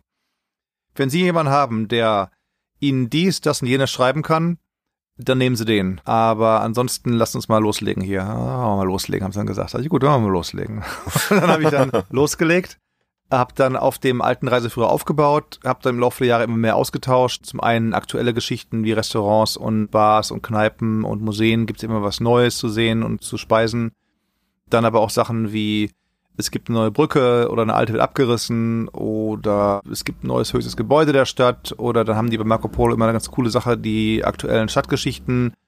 Was passiert gerade? Was sind so die Themen der Stadt? Gibt es irgendwie was, was der Besucher wissen sollte? Da dann immer mehr von meinen eigenen Sachen reingeschrieben, so dass er jetzt wirklich quasi komplett einmal rund erneuert worden ist, würde ich sagen. Und ja, das ist alle zwei, eineinhalb, zwei Jahre der Fall. Mhm wäre auch dann eben dran gewesen inzwischen. Die letzte Neuauflage kam raus Anfang 20, meine ich sogar noch halt, und das war es dann erstmal gewesen. Jetzt sagen sie gerade, warten wir ab, was passiert, wenn man wieder reisen darf, weil die machen ja nicht nur SF, die machen ja auch LA und Westküste und New York und Chicago und Mexiko und Kanada und Südamerika und Afrika. Also da hängen ja riesige Mengen an Reiseführern dran bei denen von dem ganzen Programm. Und da sind die gerade im Pausemodus und warten mal ab, wie das dann mit dem Urlaub und dem generellen Reisen wieder ausschaut. Ja. Aber wenn die Updates kommen, kriegst du die dann immer. Also du kannst dann immer die Dinge aktualisieren, ist quasi so ein Dauerauftrag von denen. Mhm. Deswegen sammle dann auch immer Arte hier aus Zeitungen und Webseiten zum Thema, gehe ich in ein Restaurant und kriege ich Spesen wieder, das wäre schön, aber leider ist es nicht so. Das heißt, ein paar Sachen, die ich mir dann leisten kann, also jetzt keine Fünf-Gänge-Menüs jede Woche, jeden Abend, aber andere, die nehme ich dann rein oder ich sage, Mensch, ich weiß nicht, hier ist die Glückskeksfabrik in Chinatown, wo halt chinesische Damen an den Maschinen sitzen und die Kekse backen und dann die Sprüche reinlegen und reinfalten und so, da sollte man mal hingehen. Oder hier gibt es ein neues Museum im Presidio vom Disney und sowas, das kann ich ja reinschreiben und auch hingehen. Aber dann eben die fünf Top-Restaurants, wo man mindestens 300 Dollar zahlt für ein Dinner, sage ich mir, naja, da werde ich dann darauf verzichten. Das ist das Honorar fürs Essen ausgegeben dann wieder. Aber die muss man doch beurteilen können. Man muss doch da reingehen. Ja, dafür habe ich eine Freundin hier. Da muss auch der Journalist wieder zum Zuge kommen mit seinen Quellen. Die wohnt hier im gleichen Haus. Die ist großer Foodie. Die kennt alle Restaurants und wer den James Beard Prize für den besten Koch, besten neuen Koch und besten alten Koch und bestes neues Restaurant und so, das weiß sie alles. Da sage ich mal, hey, ist wieder soweit, ich schicke dir mal eine Mail, guck doch mal bitte durch. Dann sagt sie, ja, ja, ja, ja, nein, nein, nein, nein, nein, oder das muss noch rein, das muss raus und so. Und da ist sie quasi mein Food-Experte. Ja, cooler Job auf jeden Fall. Also, weil das ist ja was ganz anderes, ja, als dieses ganze Spielethema, ne, Tech-Thema. Eben, eben, eben, eben. Also bist sehr flexibel, ne? Und kann da eben auch meine paar Sprüche, als meinte mal einer Mensch, wenn ich ihn so lese auf Deutsch, der ist so geschrieben, wie du sprichst oder wie ich dich auch aus Spieleheften kenne oder sonst irgendwie halt dann da, also so von wegen, mal die eine oder andere Prise Ironie äh, verpackt in die Sprüche auch rein, Sätze rein. Sehr schön, sehr schön. Aber gehen wir nochmal kurz in deine Journalismus-Ecke zurück. Mhm. Da hat der Sönke auch noch wieder diverse Fragen mir hier noch rübergeschickt. Du hast es vorhin schon mal kurz angerissen, deine Connection zu Oddworld Inhabitants und Lorne Lenning. Das würde jetzt Sönke interessieren, woher kam die und was verbindet dich denn da mit denen genau? Ich bin vor 25 Jahren zum ersten Mal bei denen gewesen. Damals ging es drum um das erste Oddworld, Oddworld Apes Odyssey. Mhm. Für die Playstation, aber auch für den PC. Das sollte herauskommen. Hier ist unser neues Studio von GT Interactive. Will da einer hin und so. Und der Boris meinte damals, Ronald fliegt da mal hin und so. Das könnte was sein. Bin ich dann hingeflogen. War dann mit einem Kollegen aus England da. Punkt. Wir waren die einzigen beiden Europäer. Wir haben darüber geschrieben. Und ja, dann mit denen in Kontakt geblieben. Danach kam halt ein paar Jahre später Munch. Das für Xbox, die Ur-Xbox sozusagen. Auch da Presseevents in München gemacht mit denen als PR-Mensch, dann die besucht wieder. Dann zwischendrin nochmal wieder vorbeigefahren. Wenn ich mal in den USA war, ich wusste, San Luis Obispo, die sind nicht außer Welt. Zwischen LA und SF fahre ich mal vorbei, wenn ich eh die Küste rauffahre, mit denen mal einen Kaffee getrunken oder gegessen. Ja, und dann hier raufgezogen. Dann hatten die zwar jetzt nicht so viele Events, aber man kennt sich halt und man schätzt sich und dann sage ich, Mensch, Lon, Sherry, wir haben uns ewig nicht mehr getroffen, was macht ihr nächste Woche oder so und sagst, ja, wir haben gerade dies und das und das muss, Spiel muss fertig werden, die Deadline, aber warum nicht dann und dann mal irgendwas machen oder so und ja, so ist es halt dann quasi über die Jahre zu einer guten Freundschaft geworden im Prinzip. Mhm. Letztes Jahr gab es bei uns hier im Haus Umbauarbeiten, über mir haben sie irgendwie eine Wohnung renoviert, und aus Kern saniert oder was, ein Höllenlärm. Und ich sag, Mensch, kann ich bei euch Zuflucht suchen? Ich nehme meinen Laptop mit, ich bin Ach, ganz friedlich und pflegeleicht habe mich dann in deren Studio gesetzt. Na gut, einmal mit dem Bus fahren, einmal mit der Schnellbahn fahren, da bin ich ja da gewesen in der East Bay. Hab dann da bestimmt knappe Woche, die haben auch dann das Studio ausgebaut, wie man es kennt, die Spieleentwickler alle mit Dusche und Toilette und Küche dabei, wo man noch wohnen kann. Haben dann so einen Gästeraum auch gehabt, dann den sie auch mal zum Podcasten oder zum Aufnehmen genommen haben, ist dann Luftmatratze, ein große dabei mit Bettzeug und abgetrennt alles und über dem so loftartig riesigen Studio so eine alte Werkshalle von einem alten Automobilfabrikanten. Ist ja abgefahren. Da habe ich dann ein paar Tage gewohnt und dann tagsüber bin ich runtergegangen, aufs Sofa gesetzt, Sherry auf der anderen Seite, riesen, riesen Sofa, recht groß alles halt dann da und die hat dann da ihre Planereien gemacht und Sachen geplant und getan und telefoniert und ich habe dann da gesessen und lektoriert DeLon hat in der anderen Ecke gesessen, oben im oberen Bereich wieder und hat dann da die Teams aus aller Welt koordiniert, die halt dann Grafik und Sound und so fürs letzte Spiel gemacht haben. Ja, ich stelle mir den immer so ein bisschen wie so ein Guru vor. Der hat ja schon so was sehr eigenes, so sein Look. Ist das so oder wie ist der so drauf? Was meinst du mit dem Look? Inwiefern meinst du? Also die Haare sind länger schon kurz. Die Haare sind nicht mehr lang wie damals gewesen. Ja, okay, ich habe noch diese alten Bilder vor Augen, ne, so mit langen Haaren und so. Also das ist nicht mehr so. Nee, der ist halt cool, weil der aus vielen, beide sind sozusagen Renaissance-Menschen, Renaissance-Men, Leonardo da Vinci und so. Er hat ja ursprünglich Kunst studiert. Mhm hat da auch im Kunstbereich gearbeitet und dann irgendwann gesagt, so, aber eigentlich Digitalgeschichten und so auch spannend. Hat dann nochmal angefangen zu studieren und zu arbeiten. Bei einer Rüstungsfirma erst haben sie Sachen simuliert, irgendwie hier Flugbahnen für so die ganzen Star Wars Initiativen von Reagan und so Geschichten. Dann hat er Special Effects gemacht, wo auch Sherry war. Die war ja bei diversen Hollywood Studios, Schrägstrich Effektstudios dabei, hat Preise gewonnen, noch und nöcher, da könnte die Wände ihres Studios mit tapezieren hat unter anderem erfunden und mitgemacht die zulaufenden Eisbären von Coca-Cola zu Weihnachten, hat The Last Starfighter die Effekte gemacht, hat in den Universal Studios den Back to the Future Ride konzipiert, diesen Motion Ride, du sitzt drin mit allen möglichen Hydrauliken, geht's rauf und runter, du fliegst mit dem Auto durch die Gegend und vor dir wird ein Film abgespielt und so. Also die hat schon so manche Filme und so manche Leute getroffen und dann erzählt, ja, Tom Cruise hier und Michael Jackson da und so. Also die haben beide viel erlebt schon, sind aber dabei super entspannt. Die sind jetzt nicht irgendwie, ha, guck uns an und so weiter. Wir sind die großen Helden und überhaupt. Also mit denen würde ich jetzt sprechen, wie ich mit dir spreche im Prinzip halt. So würden wir uns unterhalten grounded, wie man so schön sagt. Mhm. Ich habe ihn leider nie kennengelernt, aber ich fand ihn auch mal spannend, so mit allem, was der gemacht hat. Und die Oddworld-Spiele sind ja auch sehr besonders. Also das ist schon ein cooler Typ.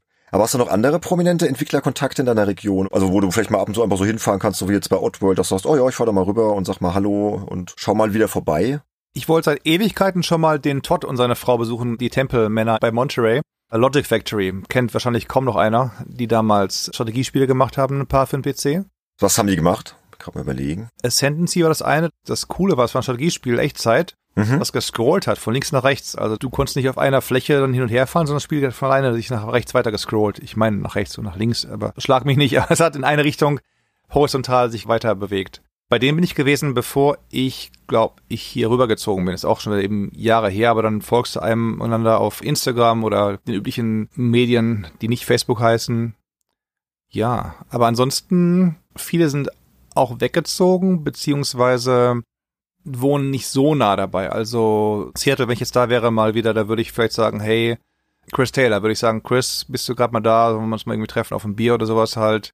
Oder im Süden, da bin ich zuletzt gewesen, auch schon ewig nicht mehr, da haben wir schon unsere Rituale einschlafen lassen. Bei einem von ehemals Interplay, der dann bei In Exile war und jetzt bei Microsoft eben ist, weil die alle gekauft und übernommen worden sind. Den kenne ich witzigerweise erst seit einer Story zu neuen Fallout, mit dem gesprochen mal dann da, aber dann irgendwie auch im Englischen sagt man, we hit it off, wir sind da ganz gut ausgekommen miteinander und nochmal besucht, schon vor Jahren da gewesen mit der Freundin damals und dann ihn seine Frau besucht und die Kinder und Faxen gemacht und so. Also die sind auch sehr entspannt. Aber die wohnen halt eben nicht alle vor Ort, wie jetzt eben Lorne und Sherry gewohnt haben, wo man sagen kann, hey, hm. ich komme mal vorbei, lass uns mal Abendessen oder sowas. Das ist das Ding halt. Also die meisten sind ja doch verstreuter. Was mit Blizzard? Ist auch nicht so weit weg von dir, oder? Ja, mit dem Auto auch wieder sieben Stunden oder mit dem Flugzeug Ach, echt? Äh, eineinhalb Stunden. Mhm. LA halt, ne? Man denkt dann immer so, ja, Kalifornien, das ist ja alles schnell erreichbar, aber gut, es ist doch sehr groß dann, ne? Bedenke mal das. Also ich bin quasi im Ruhrgebiet und LA ist in München, wenn du so willst. Ja, das ist eine ganz andere Dimension, ne? Und dann gibt's über mir auch nochmal sechs Stunden Kalifornien mit dem Auto oder sieben Stunden. Also ich bin ja quasi in der Mitte Kaliforniens. San Francisco ist ja nicht im Norden, liegt nördlich her. Aber zwischen SF und dem Bundesstaat Oregon hast du dann auch immer wieder nochmal Wälder und Parks und allen möglichen Geschichten. Also da bin ich vor Jahren mal hin mit dem Zelt und rauf und mal geguckt und alten Goldgräberstädte und so und alles ganz spannend. Vulkan, Nationalparks. Also gibt's noch einiges zu gucken. Ich habe auch mal einen Kalifornien-Trip gemacht. Das war nach irgendeiner E3, als ich bei Blackstar PR-Manager war. Und dann habe ich mir noch Urlaub genommen mit der damaligen Freundin zwei Wochen. So quer durch Kalifornien gereist. Was heißt quer? Also von Los Angeles hoch nach Las Vegas. Dann sind wir irgendwie in Bakersfield gestrandet. Frag mich nicht warum, in einem Motel und dann hoch nach San Francisco und dann Highway One gefahren, wieder zurück nach LA. Genau. Und ich glaube von da nach San Diego und da ging dann der Rückflug und das war ganz toll. War nur ein bisschen kurz, also ein bisschen durchgehetzt so durch Kalifornien. Highway One ist toll. Oh, Highway One. Auf jeden Fall, auf jeden Fall. Hm. Aber gut, wir jetzt gar nicht hier so in Reisegelüste kommen. Weitere Fragen? Du hast doch die Fragen angedroht. Ja, haben wir auch schon kurz drüber gesprochen. So deine Prognose jetzt für Messen wie die Game Developers Conference, die E3. Was glaubst du denn, wie die jetzt in Zukunft aussehen und ablaufen werden? Bleibt das so wie früher, wie vor der Pandemie oder verändert sich das jetzt dramatisch? Was meinst du? Ich glaube, die werden zweigleisig weiterhin fahren. Die werden sagen, so, wir haben die Messe für die Vorortbesucher, aber auch wieder Sachen, die sie dann wie im letzten Jahr, diesem Jahr sogar gezeigt haben. Aber irgendwann ist gut, dann magst du auch keine Trailer mehr gucken. Weißt du, irgendwann hast du halt genug Trailer gesehen, die gestreamt hast und so. Dann kommt den gleichen Trailer nochmal in der PC-Show oder nochmal in der gleichen Show. Also ich habe dieses Jahr mir die drei Sachen angesehen mit dem Kumpel aus Deutschland. Wir waren da wie Waldorf und Stadler aus der Muppet Show und haben dann da unsere Kommentare uns zugetextet gegenseitig halt und das war halt noch unterhaltsam. Aber die Spielebranche generell braucht ein physisches Miteinander. Guck's dir bei Spielen an. Gerade wenn du sagst, ich gehe mal von dem Programmierer Stockwerk rüber zu den Grafikern oder ich schau mal, was die machen oder hab dann ein Treffen, was über die einzelnen Bereiche hinausgeht, wo ich dann aber mal sage, hey, ich spüre euch mal einen, keinen Slice vor von meinem Spiel. Was sagt ihr dazu? Das alles zu Hause zu organisieren geht zwar irgendwie, aber du verlierst doch viel an Spontaneität, an kreativen Ideen. Du sitzt irgendwie mal beim Kaffee zusammen und sagst, Mensch, das habe ich gesehen, ja, ich auch, oh, das können wir noch hier einbauen oder wie wär's denn hiermit? Also so mhm. Geschichten gehen online vielleicht auch, aber du musst dann immer wieder vor den Rechner, wo du eh schon vorhockst und so und da sind halt eben Pausen, wo du die gleichen Leute zwar siehst, mit denen du arbeitest, aber nicht mehr am PC oder am Laptop siehst, schon nochmal was anderes. Und deswegen würde ich mir stark wünschen, dass sich das auch wieder ein bisschen entzerrt und sagt, so, wir machen jetzt nicht alles weiterhin zu bis 2022, 2023, sondern machen zum einen die Studios wieder auf und zum anderen sagen so, messen auch im, entsprechenden Rahmen, wir zeigen wieder Sachen und wenn es halt eben nicht ganz so viel sein sollen, dann vielleicht nur die Hälfte oder was, keine Ahnung, aber es gibt auch einen Grund dafür, dass du auch bei großen Firmen schon vor den ganzen Corona-Zeiten immer noch Dienstreisen gehabt hast. Du könntest sagen, Mensch, heutzutage reicht's doch, wenn ich halt meinen Kunden in der Türkei, mein Dad ist früher da mal hingeflogen von seiner Arbeit aus, hat dann da Kunden besucht, kann man sagen, kann man auch telefonisch machen, kann man per Bildtelefon machen, kann man per Skype machen oder was. Aber so ein Handschlag, ich meine, es gibt ja auch die Politiker, die reisen auch rum, die haben hier eine Konferenz, gibt dann hier die G20, die G7, das was auch immer halt. Hm. Offensichtlich brauchen die auch den Kontakt in 3D. ja. Und das denke ich mir halt, das ist nicht nur für Politiker so, sondern eben auch gerade für eine kreative Branche, weil GDC haben wir erwähnt, du guckst dir die Vorträge an, aber auf welcher Konferenz gehst du mal irgendwie kurz einen Gang lang und dann ruft einer Hallo Roland, dann guckst du, das ist irgendwie Chris Sawyer, Obsidian, dann schnackst du ein bisschen mit dem halt oder du bist einchecken bei einer Messe und dann klopft dir auf die Schulter, das ist eben Chris Taylor, dann sagt er Hallo oder so oder du gehst durch den Gang und oh, hier ist Bob Bates, Bob, wie geht's dir denn lang nicht mehr gesehen oder so, dass man treffen wir uns doch mal da auf einen Kaffee oder was oder bist du auch auf der Konferenz so und so, dann lass uns doch mal Abendessen gehen da und so und das kriegst du halt eben nicht mit Online-Konferenzen hin. Nee, überhaupt nicht. Na, ich hoffe auch, dass das jetzt bald wieder losgeht. Also ich weiß, dass hier in Europa schon der ein oder andere Event wieder stattfand. Techland hat was gemacht zu Dying Light 2 war der Ex-Games Insider-Kollege Olaf, hat er berichtet. Mhm. Klar, immer schon noch unter so ein bisschen Sicherheitsvorkehrungen, aber war wohl schon wieder relativ normal. Also ich glaube, da kann man ganz positiv so in die Zukunft schauen. Und vielleicht komme ich auch mal wieder nach Los Angeles, sehen wir uns mal wieder vor Ort. Wäre doch schön, oder? Dann müsst ihr auch noch nach Norden fahren weiter. Also ich bin ja NSF, nicht in Los Angeles. Ja, aber du kommst dann runter. Auf die Ach, E3. Meinst du? Ach so, klar, E3 wäre dann was. Das meine ich, ja, ja. Das wäre doch schön, ja. Gut, aber machen wir weiter denn es folgt noch einiges. Ich habe ja auch noch Hörerfragen an dich. Ui, immer her damit. Aber die letzte Frage auf meinem großen Zettel ist nochmal so eine ganz allgemeine, weil wenn ich dich jetzt schon mal hier habe und wir sind ja ein Spiele-Podcast, welche drei Spiele haben dich denn in deiner langen Laufbahn als Journalist am meisten beeindruckt und warum? Hm. Jetzt nicht zu ausführlich, aber vielleicht kannst du einmal mal diese drei Titel, wenn sie dir denn so spontan einfallen, aufzählen und ganz kurz sagen, warum gerade die drei? Vielleicht auch aus journalistischer Sicht, weil du da irgendwie besonders schöne Texte drumherum stricken konntest. Wer denkt sich eigentlich immer diese Fragen hier aus? Ich bin unschuldig. Drei ist auch gemein. Ich meine, wir reden hier von Videospielen seit Atari VCS 2600, aka 1980. Wir sind gerade bei 2021. Na, wirklich als Journalist. Also, die du auch beruflich begleitet hast oder wo du besonders lebhafte Erinnerungen dran hast. Ich meine, es gibt klar Tests, wo du sagst, okay, bei dem Test habe ich in der Redaktion geschlafen, weil mein Rechner daheim zu langsam war zum Testen. Das ist halt natürlich der Gag halt irgendwie die Übernachtung und dann schreibst du am nächsten Morgen weiter und oder spielst weiter und dann testest es eh und dann schreibst du einen Test zusammen halt irgendwie. Klar, das Spiel spielst du einmal und dann ist gut. Das war damals Baphomets Fluch 2. Mhm. Das hatte ich mir dann mit nach Hause genommen, dachte so, ich spiele zu Hause in Ruhe und dann kann ich morgen später reinkommen und dann gebe ich es ab. Dann lief es zu Hause nicht. Ah, und ich bin wieder reingefahren ins Büro, dann abends um sechs hab dann da durchgespielt die Nacht, hab dann ein bisschen geschlafen, hab mir den Schlafsack mitgenommen, hab mich auf den Boden gelegt und geschlafen. Am nächsten Morgen raus, Wecker gestellt, wieder weitergespielt. Dann guckten sie schon wieder hier. Ich bin immer noch hier, vielen Dank. Sag ich hier, ich kann mehr, hier ist ein Screenshot, hier sind Safe Games, kann bitte Volker Schütz oder wer damals da war, kann bitte Screenshots für mich machen. Ich schreibe noch die BUs, aber ich muss jetzt irgendwie noch weiter am Haupttext schreiben. Sowas halt, klar. Aber im Sinne von Spaß und Länge, ich muss wirklich wieder einmal mehr WoW nennen, weil WoW habe ich jetzt zwar keinen Test geschrieben, aber immer wieder mal drüber geschrieben. Damals für die Zeit für ein Sonderheften eine Story gebracht über Leute in einer Gilde, was die im richtigen Leben machen und was die im Spiel so treiben. Sind das ähnliche Berufe? Überlagern sich deren Rollen oder nicht? Hab selber auch gespielt bis vor zwei Erweiterungen. Die letzten beiden stehen auch einfach eingeschweißt hier neben mir, muss ich traurigerweise sagen, weil viele meiner Mitspieler eben nicht mehr mit am Start sind wenn ich Zeit hätte, würde ich mehr Final Fantasy XIV spielen, was ein ganz großartiges Spiel ist. Ganz, ganz großartig. Das hat viel von dem Flair, was WoW damals gab, gerade als es frisch rauskam.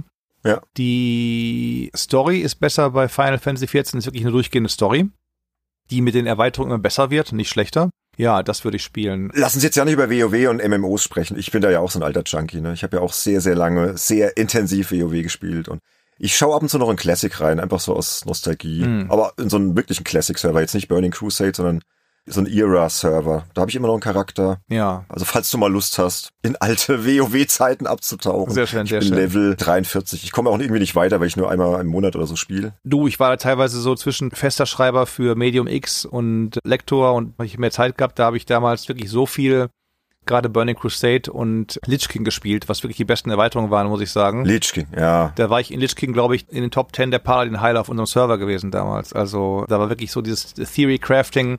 Da gab es dann separate Programme, die haben dann runtergeladen, was du für Ausrüstung gehabt hast, wo du noch bessere holen konntest, was man hier noch nehmen könnte, da noch ein bisschen zum Verbessern und so. Ja, ja, ja. Ich war da auch ganz schlimm. Ganz, ganz großes Spiel. Insofern ja, würde ich schon mal mit reinnehmen wollen. Diablo 2 hat immer so ein bisschen so Peaks. Also vor 20 Jahren, klar getestet, oder vor 21 Jahren. Da kam dann der Kollege von Blizzard. Damals war es dann Vivendi oder wie sie mir hießen, dann wer dann gerade der PR-Mensch war. Wir hatten ein langes Wochenende, da musste er wieder die Installation löschen, weil das war alles ganz, ganz geheim und ganz irgendwas und sagt mal, gut, Wochenende ist schwierig. Dann macht halt eben jeder eine Klasse, dann schreibt eben der über die, der über die. Ich mache irgendwie den Sammler, ich sammle alles zusammen und schreibe halt nochmal den Haupttext und spiele selber auch nochmal eine Zauberin dabei. Ja, und das war schon großartig. Und dann eben im letzten Jahr ging es dann wieder los. Ich habe es aber nicht weitergespielt. Aber im letzten Jahr wieder eingetaucht für die 20 Jahre. Dann habe ich da so, jetzt spiele ich endlich mal die Erweiterung durch. haben die auch durchgespielt. und dann kam jetzt vor einem Monat die Remastered-Version raus. Auch wieder Spieleveteran, hast du schon gesagt. Und dann bin ich da wieder abgesackt und habe dann diesmal das Ding auch in Nightmare durchgespielt. Und jetzt bin ich in Hell, was schon arg schwer ist. Und ich weiß noch nicht, ob ich jetzt dann irgendwie mich dann mit Grinden für Hell fähig machen soll. Ich kann jetzt Andariel in drei Minuten umbringen, mit Starten, Teleporter raus und zu ihr hin und so teleportieren. Ja, aber ist die Frage halt. Klar, man kann dabei Podcasts weghören, ist immer ganz schön. Aber ich fände schöner, mit Leuten zusammenzuspielen, aber da gibt es gerade wenige, die in Nightmare unterwegs sind, in dem Level 69, glaube ich, gerade. Boah, nee, das wäre mir jetzt auch zu hardcore. Also muss ich echt sagen. So schön es auch ist, aber. Nightmare geht aber, ist nicht so schlimm. Ja, ich bin nicht so der Hardcore-Diablo-Zocker, aber ich glaube du schon, ne? Das ist Hardcore, wo du stirbst. Nightmare ist nur, wo es schwerer ist. Nee, ich meine mit Hardcore jemand, der viel Diablo spielt. Ist nicht, nicht der Hardcore-Modus, um Gottes Willen, nee. Überleg mal, da bist du irgendwie gerade bei Level 98, hast fast die 300 Milliarden geknackt, um halt auf 99 zu kommen. Und dann stirbst du irgendwie im letzten Bosskampf oder sowas halt dann da. Nee, da würde ich, glaube ich, irgendwie Fenster auf den Fernseher rausschmeißen oder den Monitor rausschmeißen. Nee, du, ich hol grad Ori and the Blind Forest nach.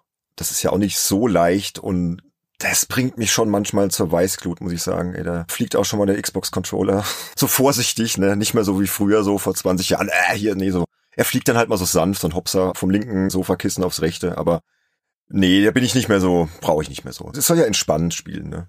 So geflucht habe ich zuletzt bei Assassin's Creed 3. Da mache ich ja gerade meine Assassin's Creed in einem Jahr durchspielen, der ganzen Serie. Stopp, da darfst du jetzt nicht drüber sprechen. Du machst mir mein ganzes Assoziationsspiel kaputt. Okay. Da kommen wir ja gleich zu und ich habe da zehn Begriffe vorbereitet. Das Problem ist, wir streifen die teilweise schon und ich bin ja gerade live dabei, die Begriffe zu ändern.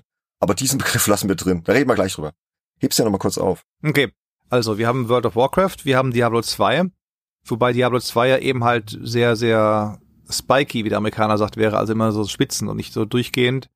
Generell haben die Infinity Engine, BioWare, Rollenspielen bei mir ein Stein im Brett, die Baldur's Gates und Icewind Dales dieser Welt auf jeden Fall. Aber ein einzelnes Spiel ist immer hart. Ich meine, sonst würde ich auch sagen, hey, Final Fantasy Serie, Es muss jetzt schon eins sein. muss schon eins sein, ha. Ich leg dich jetzt da voll drauf fest, ja.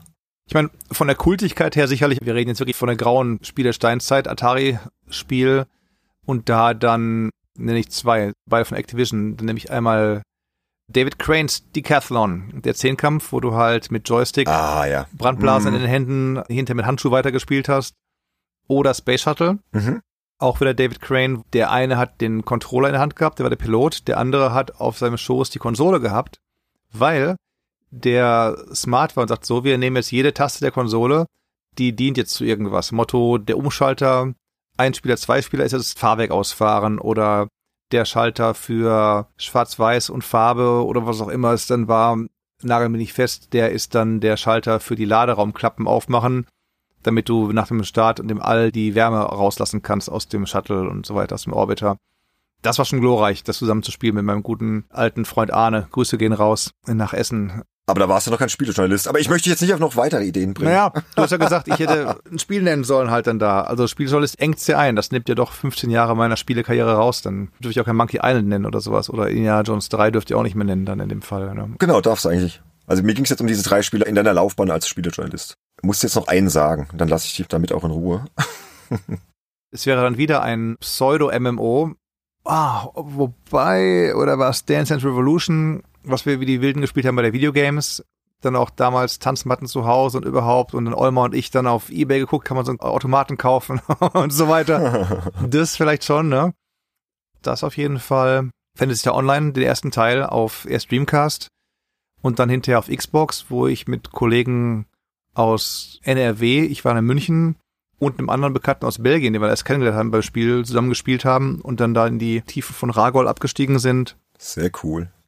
Trend ist wirklich bei mir Story oder eben zusammenspielen und zusammen irgendwas machen, was man alleine nicht so reißen könnte irgendwie. Das ist bei mir wahrscheinlich der rote Faden, der sich durchschlängelt.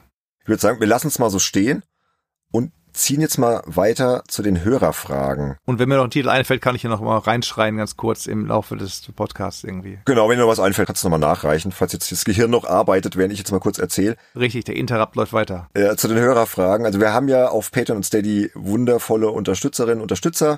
Und da gibt's eine Klasse, die heißt Einflussreicher Insider. Und ab dieser Klasse und aufwärts darf man dir Fragen stellen, beziehungsweise ich habe einfach im Vorfeld auf Patreon und Steady gepostet hier. Wer hat Lust, Roland ein paar Fragen zu stellen? Und du hast ja viele alte Fans, auch bei unseren Hörern. Und da ist allerlei Interessantes bei rausgekommen. Ich musste jetzt ein bisschen aussortieren, weil es waren so viele letztendlich, dass ich mich jetzt mal für ein paar entschieden habe. Wir können auch gerne nochmal, die wir nicht schaffen, nochmal nachholen oder so in irgendwelchen Bonusgeschichten. Ja, also ich habe jetzt nicht so viel aussortiert. Genau, es waren so im Schnitt fünf von den drei Leuten, die jetzt mitgemacht haben aktiv und ich habe jetzt jeweils drei ausgesucht. Ne? Ah, okay. So, und der erste, der gefragt hat, war der Sebastian Essner, auch ein ganz alter und großer Videogames-Fan. Und der fragt. Doch, den Namen kenne ich gut. Auch großer Podcast-Fan aller Podcasts. Genau, den kennst du, ne? Ja, jetzt kommen die ganzen Hardcore-Fans. Also der fragt, pass auf, spielst du privat lieber auf PC oder auf Konsole und warum? Haben deine Tätigkeiten bei der PC Player und der Videogames deine Meinung über diese... Stopp, stopp, stopp. Soll ich erstmal antworten auf die Fragen? Machen wir so eine Frage nach der anderen oder so, oder nicht? Achso, wir können auch die erste machen. Spielst du privat lieber auf PC oder auf Konsole? Ich mach's kurz, so mache ich halt dann da so. Also, ich spiele auf beiden. Ich spiele auf PC Sachen, die mir mehr Sinn ergeben, wie jetzt Diablo 2. Heinrich meint zwar, ah, Xbox und Steuerung und Controller und so. Dann sage ich mir, ja, fein und gut, aber lieber spiele ich das dann doch auf dem PC oder auch dann Sachen wie Assassin's Creed oder Sachen wie, gut, Uncharted gibt's nur auf der Konsole, glaube ich, oder erst seit neuestem vielleicht auf Steam, who knows.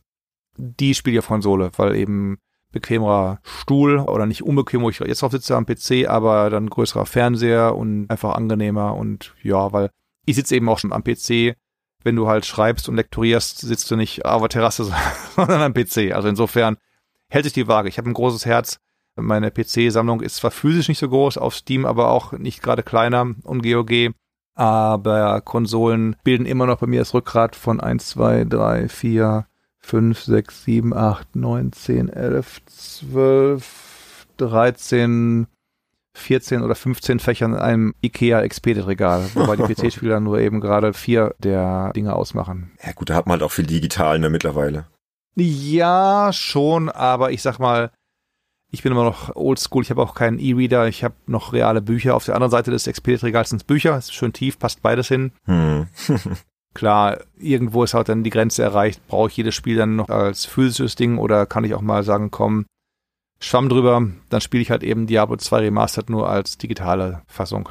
Ja, also ich bin da ja eher so der Pragmatiker. Mit Andy dürftest du jetzt nicht drüber sprechen, der sammelt ja alles, was geht. So, ich glaube, der hat mittlerweile 10.000 Spiele. Völlig irre. Du, hätte ich die Wohnungsgröße dafür, warum nicht? Da würde ich auch sagen, mache ich mit. Ja, genau, das ist ja der Punkt. Ne? Innenvolumen ist irgendwann vorbei, ne? Also meine Frau wird da nicht mitmachen. Die würde sagen, hier. Hm. Aber wir haben hier noch den zweiten Teil. Sebastian will noch wissen, haben deine Tätigkeiten bei der PC Player und der Videogames deine Meinung über diese beiden Plattformen geändert?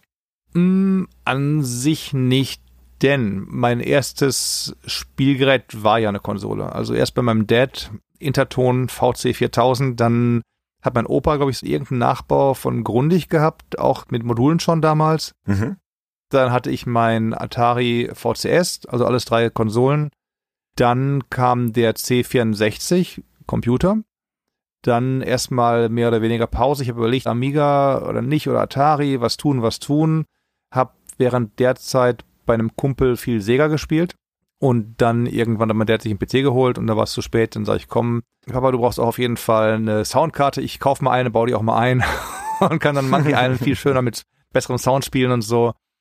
Dann auch irgendwann wieder kam eine Playstation ins Haus und Dreamcast. Also ich habe jetzt an meinem Fernseher angeschlossen, dank eines HDMI-Verteilers, Xbox 360, Xbox One X, PS3, PS4 und dennoch eine Switch, sechs Konsolen.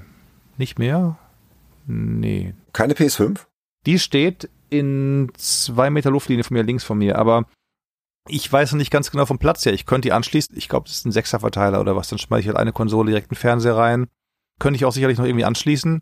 Aber wohin stellen? ja. Vor den Schrank, neben den Schrank oder so? Oder eine davon abklemmen? Welche abklemmen? Die PS4 klar, könnte ich abklemmen und alles Dollar auf PS5 als auf PS4. Ah, ich bin da noch am Schwanken so ein bisschen halt dann da, aber sie steht hier. Ach komm, schmeiß die PS4 raus. Ich habe die meinem Sohn gegeben.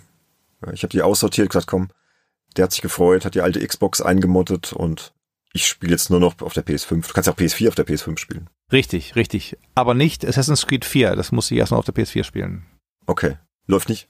Also Black Flag läuft nicht. Angeblich war eins der wenigen Spiele, die nicht gelaufen sind auf der PS4. Ah, okay. Aber reden wir ja gleich drüber. Über Assassin's Creed noch kurz. Genau, das war jetzt also Frage 2. Was war Frage 3 vom Kollegen Sebastian? Das war eigentlich Teil 2 von Frage 1. ah, sorry. Ja, der hat das zusammengefasst. Gehen wir mal zur offiziellen zweiten Frage von Sebastian. ah, jetzt, jetzt dürfen wir schon wieder über World of Warcraft sprechen.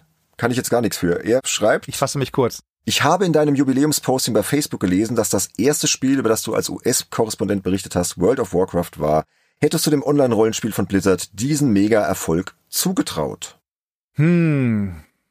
Also mega im Sinne von wie viele spielen und noch spielen und so weiter. Schwierig, weil wir haben ja damals gesehen, die hatten dann auf einer Etage ihren Raum für die Game Master. Das waren dann, glaube ich, weiß nicht, so 20 oder so Stühle, die sie dann hingestellt haben. Das war dann deren Ding und ja, da gucken wir mal, wie viel dann da bei uns anrufen oder was wissen wollen.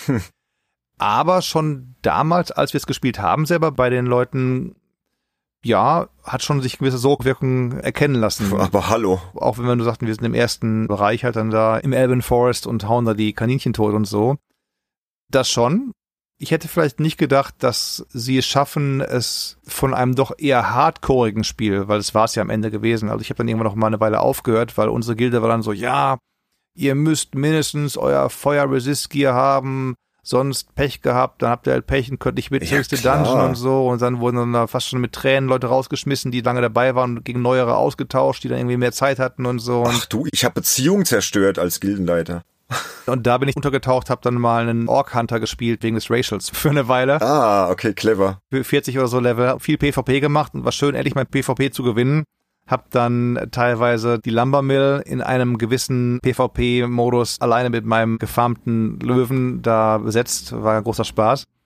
Und dann irgendwann wieder eingestiegen in eine andere Guild, die gab's noch nicht mehr von damals und so. Und dann kam eben halt BC und Lich King und ja, das war wirklich Blizzard auf dem Höhepunkt ihres Schaffens, würde ich sagen. Und hätte ich mir vielleicht nicht so vorgestellt, aber erfolgreich klar schon, aber eben den großen Erfolg, da hätte wohl keiner mit gerechnet. Genauso wenig, wie ich nicht gedacht hätte, dass sie es schaffen, erfolgreich den zu versieben. Ich meine, durch dieses Ganze, wir müssen es noch mehr convenient machen und hier Dungeon Finder und hier Raid Finder, Raid Finder, haben die effektiv die ganzen Beziehungen auf dem Server zerstört. Früher wusste man, hey, es gibt auf unserem Server immer ein chattiges Endgame. Wenn du einen brauchtest für irgendwie, Mensch, wir sind im letzten Boss von Sulaman, wir brauchen noch mal einen für den schattenwerfenden Boss und so und gehst da hin und findest noch einen, holst ihn her. Oder ich war dann irgendwann bei einem Bekannten, als ich nicht groß am Raiden war, wusste aber, ah, der Roland hier, der ist guter Heiler. Wir haben noch eine Alt-Raid, willst du kommen? Wir holen ihn rein sofort und so. Das gab's dann, aber seit eben halt dann der Dungeon Finder und Raid Finder war, war es das im Prinzip. Weil dann konntest du dich wie der größte Arsch benehmen, war egal, hat auch keiner mehr miteinander gesprochen und war dann auch egal. Und das ist eben selbst bei Final Fantasy XIV so, wenn du eine Dungeon Finder Quest machst oder Dungeon Finder Runde machst, da sagen die alle vorher Hallo und auf Wiedersehen. Gut, ich bin auf dem japanischen Server, aber dann ist immer noch freundlicher und so als dann bei WoW. Sie haben es also geschafft, das erfolgreich zu versieben. Ja, ja, so habe ich es auch empfunden. Also ab Cataclysm ging es dann sukzessive bergab. Ja, aber trotzdem erstaunlich, dass der Erfolg so immer noch da ist, es immer noch gespielt wird, auch wenn es nicht besser wird. Also. Du, derzeit ist das größte, wirklich das größte MMO Final Fantasy XIV. Das ist das größte von den Spielerzahlen auch her. Das mhm. populärsten. Habe ich auch mal gespielt, also mal reingespielt. Ich habe mir das alles angeschaut. Wie gesagt, ich musste alles spielen. Auch Star Wars, The Old Republic und bin da, bei diesem Genre muss ich echt aufpassen. Also das, lass uns mal was anderes sprechen. Schnell weg von WoW, sonst könnte ich dir wieder die alten Geschichten auspacken. Das habe ich schon so oft gemacht im Podcast. Das langweilt die Leute irgendwann. Wir gehen lieber zur Frage drei vom Sebastian über. Pass auf. Welche Phase deines schreiberischen Schaffens hat dir besser gefallen? Die Anstellung in einer Redaktion oder die Unabhängigkeit als Freelancer? Die Frage wäre, in welcher Redaktion? Da wäre dann Videogames sofort da am Start. Von den Texten her waren meine Texte wenn ich sie jetzt heute lese, aus den damaligen Zeiten spritziger als meine heutigen. Vielleicht bin ich heute abgezockter, routinierter, keine Ahnung. Damals war noch ein bisschen mehr Wettbewerb da. Wer kann noch absurdere Intros schreiben? Hoffmann, Werner oder Austinat? Mhm, mhm. Wer macht noch die besten Gags rein oder so? Und dieses gegenseitige, was ich schon eben bei den Spielefirmen auch erwähnt habe, das brauchst du eigentlich auch als kreativer Mensch, der du so andere Sachen baust. Ich meine, Kinofilme entstehen auch aus einer großen Gruppe heraus. Alben, klar, es gibt dann die Leute, die alles daheim aufnehmen und abmischen und dann produzieren, aber dann bist du irgendwann doch im Mastering-Studio mit anderen Leuten unterwegs. Du hast nochmal irgendwie ein paar andere kreative Köpfe dabei und das ist so ein bisschen was, was mir schon immer wieder mal fehlt als freier Schreiber Klar, ich habe Vorteile, ich kann jetzt hier mit dem Bene ein bisschen labern, ohne dass mir jetzt irgendwie Susan kommt und sagt, gib die Artikel ab oder die Christiane. oder ich kann sagen, so, ich mache mal heute nichts, heute gehe ich mal irgendwie mit Freunden, die in der Stadt sind, um die Häuser oder ich spiele heute mal den ganzen Tag Assassin's Creed, wo wir noch zu kommen gleich. kommen wir noch zu. ja, trotz allen Unbilds und Stress und so, sage ich mal so, ich habe in München, habe ich neulich noch drauf mit einem Bekannten, neun Jahre in München war ich irgendwie am Ende in einem Chor, in einer Band ich habe mich mit Leuten so getroffen, hatte mehr Freundinnen, als ich in SF gehabt habe und habe noch dann eben halt bei Player und Videogames gearbeitet und nicht nur 35 Stunden die Woche und trotzdem hat alles irgendwie hingehauen, trotzdem war es eine runde Erfahrung halt hier, während ich in SF deutlich mehr Zeit habe, aber deutlich weniger Chöre, Musikgruppen und Freundinnen am Start habe. Also ist alles sehr interessant zu, zu sehen. Verstehe. Hm. Also es hält sich die Waage. Nee, wie ich ja gerade sagte, in München Redaktion war zwar mehr Action, war aber auch mehr Leben. Und hier hast du halt weniger kreative Herausforderungen, würde ich sagen, jetzt derzeit als jetzt auch in den Reaktionen bei Videogames und PC-Player. Ja gut, ich hatte jetzt auf diese Phase des schreiberischen Schaffens jetzt explizit bezogen. Ne? Also wenn du das wirklich gegenüberstellst. Naja, ich ja auch. Wenn ich jetzt hier was schreibe und irgendwie abgebe und dann kommt tagelang kein Feedback, sage ich, kam der Artikel an, ja, ja, alles gut, dann sage ich mir gut. Mhm. Aber wenn wir in München unsere Heftkritiken machen und sagen, das war gut oder Mensch, was du hier wieder geschrieben hast, Daumen rauf, Daumen runter, mhm das ist schon noch was anderes. Oder wenn das Heft kommt, wir wissen, oh, jetzt hier eine Woche vor EVT kommen die Hefte, kommt ein Stapel Andrucke rein, dann geht einer rum, teilt die aus und alle sitzen jetzt mal ein, zwei Stunden da und gucken sich Heft durch und so. Das waren dann schon coole Zeiten im Prinzip. Also doch pro Redaktion letztendlich. Ja, ideal wäre vielleicht ein beides. Zu sagen, du machst zwei Wochen im Monat Redaktion, dann zwei Wochen im Monat irgendwie selber freies Steuern oder drei Wochen, eine Woche irgendwie sowas halt. Das wäre dann nicht das Best of both worlds. Ja, also ich bräuchte jetzt nicht mehr, aber was das Schreiberische an sich angeht und so diese Kreativität, dass sich gegenseitig pushen, so gebe ich ja schon recht. Also es ist eine Redaktion einfach, ja, viel besser, viel lebendiger, da kommst du auf ganz andere Ideen, ne? Und so zockt man halt seine Texte eher routiniert ab und die sind bestimmt auch gut, also um Gottes Willen, mm. ja, aber ja, du kriegst halt auch nicht so viel Feedback einfach. Das ist ja das, was mich irgendwie so als Freelancer am meisten stört. Du kriegst ja mal selten von ja. einem Kunden ein ja. konkretes Feedback, der sagt, das war gut an dem Text, da hättest du vielleicht noch was anderes machen können, ne? Das hat gefehlt oder ey, fettes Lob. Eigentlich kommt ja sehr selten mal überhaupt irgendwas zurück, ne? Oder du baust irgendwelche Insider auf und ein, dass du sagst, okay, wie irgendwann in vielen Videogames-Artikeln Hehe aufkam, weil das irgendwie der Karels oder der Sönke mal gesagt haben oder sowas halt. So Geschichten, die du einbaust als für dich als Insider, die dann irgendwann auch Insider für die Hardcore-Fans werden, die wissen, ah, darum geht's bei der ganzen Sache halt. Mhm. Oder du hast ein Forum, wo halt dann auch die Leser paar Kommentare loslassen können oder sagen können, hey, das war gut, das war nicht gut oder Vorschläge machen können, sowas. Du kriegst ja bei deinen Arbeiten am wenigsten, wenn jetzt einer Kunde sagt, Herr Platz, schreiben Sie mir mal dies oder jenes, dann hast du ja nicht jetzt noch irgendwie, nachdem du es geschrieben hast, Feedback von Lesern, die sagen, Mensch, mach doch mal das daraus beim nächsten Mal oder sowas halt. Und das ist eben auch Zusammenspiel aus internem, externem Feedback und real was in der Hand halten am Ende des Monats. Das war schon gut. Klar, du kriegst auch heute noch Leserkommentare, auch online, dann auf der Webseite, unter dem Artikel, aber halt nicht vom Kunden. Also das ist sehr selten. Gut, man kann ja sagen, wenn du die Aufträge wiederbekommst, wenn du halt Stammkunden hast, dann sind die zufrieden. Richtig. Kein negativer Kommentar ist ein guter Kommentar, ne? Die alte Geschichte. Das ist das Feedback, eigentlich alles gut soweit, aber ja, trotzdem. Haben halt alle keine Zeit, ne? Sind alle gestresst. Kann man sich nehmen. Wenn ich Sachen lektoriere und dann sage ich mir so, bei jedem meiner Batches kommt halt Notizen dazu, da kommen halt Sachen irgendwie generelle Infos. Ja. Sachen, die der PM, Produktmanager ändern muss im Hauptprojekt und dann noch Fragen, die ich habe irgendwie halt, um ein bisschen das einzubauen und sagen, Mensch, ja, habe ich noch nie gesehen und so, du bist der Einzige, der das macht. Ich, schade eigentlich, weil ich denke mir auch gerade als Übersetzer bist du auch dann so ein bisschen im luftleeren Raum. Du kriegst einen Text, übersetzt den, hm. weiß nicht, war der gut, war der schlecht, was mache ich daraus irgendwie? Ne? Nee, es macht ja auch alles besser. Also ich versuche es auch als Agenturleiter zumindest regelmäßig Feedback zu geben zu bestimmten Texten oder wenn irgendwie ein Auftrag jetzt nicht so ganz geklappt hat, dann gebe ich auch schon mal hm. auf konkrete Beispiele, sag hier, die Formulierung passt nicht oder der Kunde mag das nicht, da musst du drauf achten, weil ich finde das einfach hilfreich. Aber das wäre jetzt schon wieder fast ein eigenes Podcast-Thema. Gehen wir mal weiter zu den Fragen von Matthias Peitz. Das ist jetzt eine eher ja, politische Frage schon fast. Hat der Wechsel hin zu beiden Regierungen einen signifikant spürbaren Einfluss auf dein Alltagsleben, sowohl im eher liberalen San Francisco als auch darüber hinaus? Gute Frage, könnte ich aber nicht mit Ja oder Nein beantworten. Die Steuern sollen halt steigen, das wäre was gewesen. Die Inflation hat zugenommen, na klar, auf jeden Fall. So Sachen halt generelle Geschichten, ja. Mhm. Aber ansonsten dieses, wir tun mal so, als wenn es irgendwie eine Impfpflicht gäbe für Firmen, die es aber nicht gibt, aber hoffen mal, dass die dann irgendwie die schmutzige Arbeit für uns machen, ohne dass wir es im Parlament irgendwie absegnen und so weiter. Das gibt's, aber ich bin als freischreibender Künstler davon jetzt nicht so betroffen von den ganzen Regelungen. Nee, und in der SF denke ich mir, die Leute würden noch weiter Biden und liberal wählen, auch wenn irgendwie als Folge daraufhin marodierende Banden durch die Straßen ziehen würden. Also mhm. okay. seit Jahren nimmt die Kriminalität zu. Bei mir der lokale Walgreens, so eine Art Mischung aus Edeka und DM, würde ich sagen.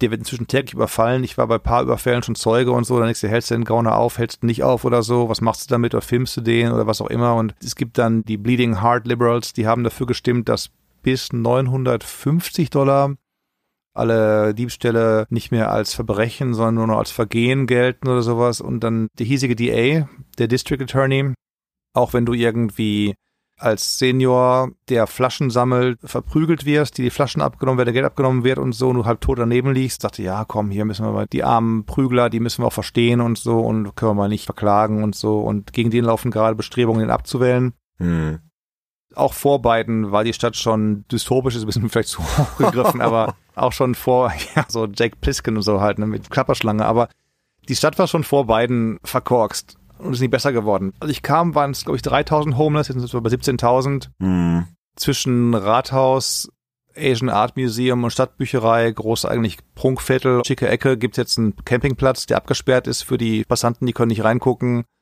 Da campen dann halt die Obdachlosen pro Platz kostet es irgendwie 7.500 Dollar im Monat für Wachen und Toiletten und so Geschichten. Jedes Jahr werden hunderte von Millionen Dollar für den Homeless Industrial Complex ausgegeben. Es ändert sich nichts dran, weil die Leute, die eben halt das Geld verwalten, nicht Interesse haben, groß dann sich ihren Job selbst abzuschaffen.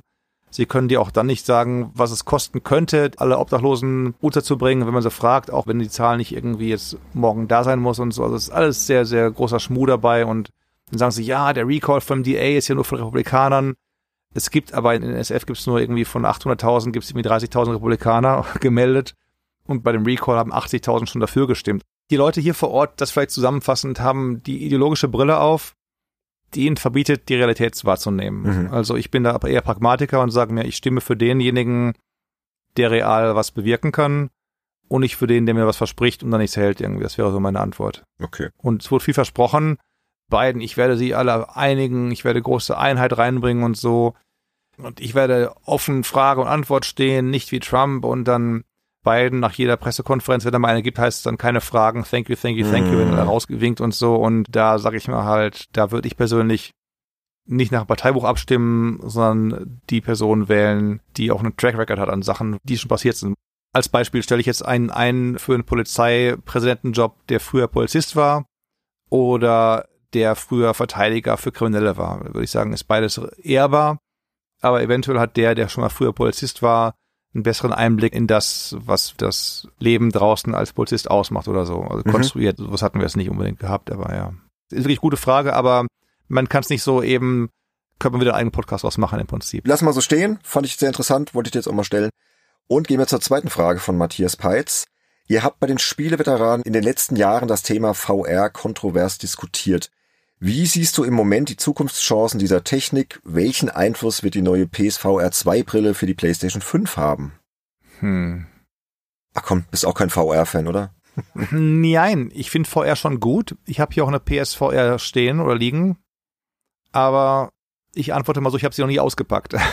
das irgendwie halt die Antwort sein kann.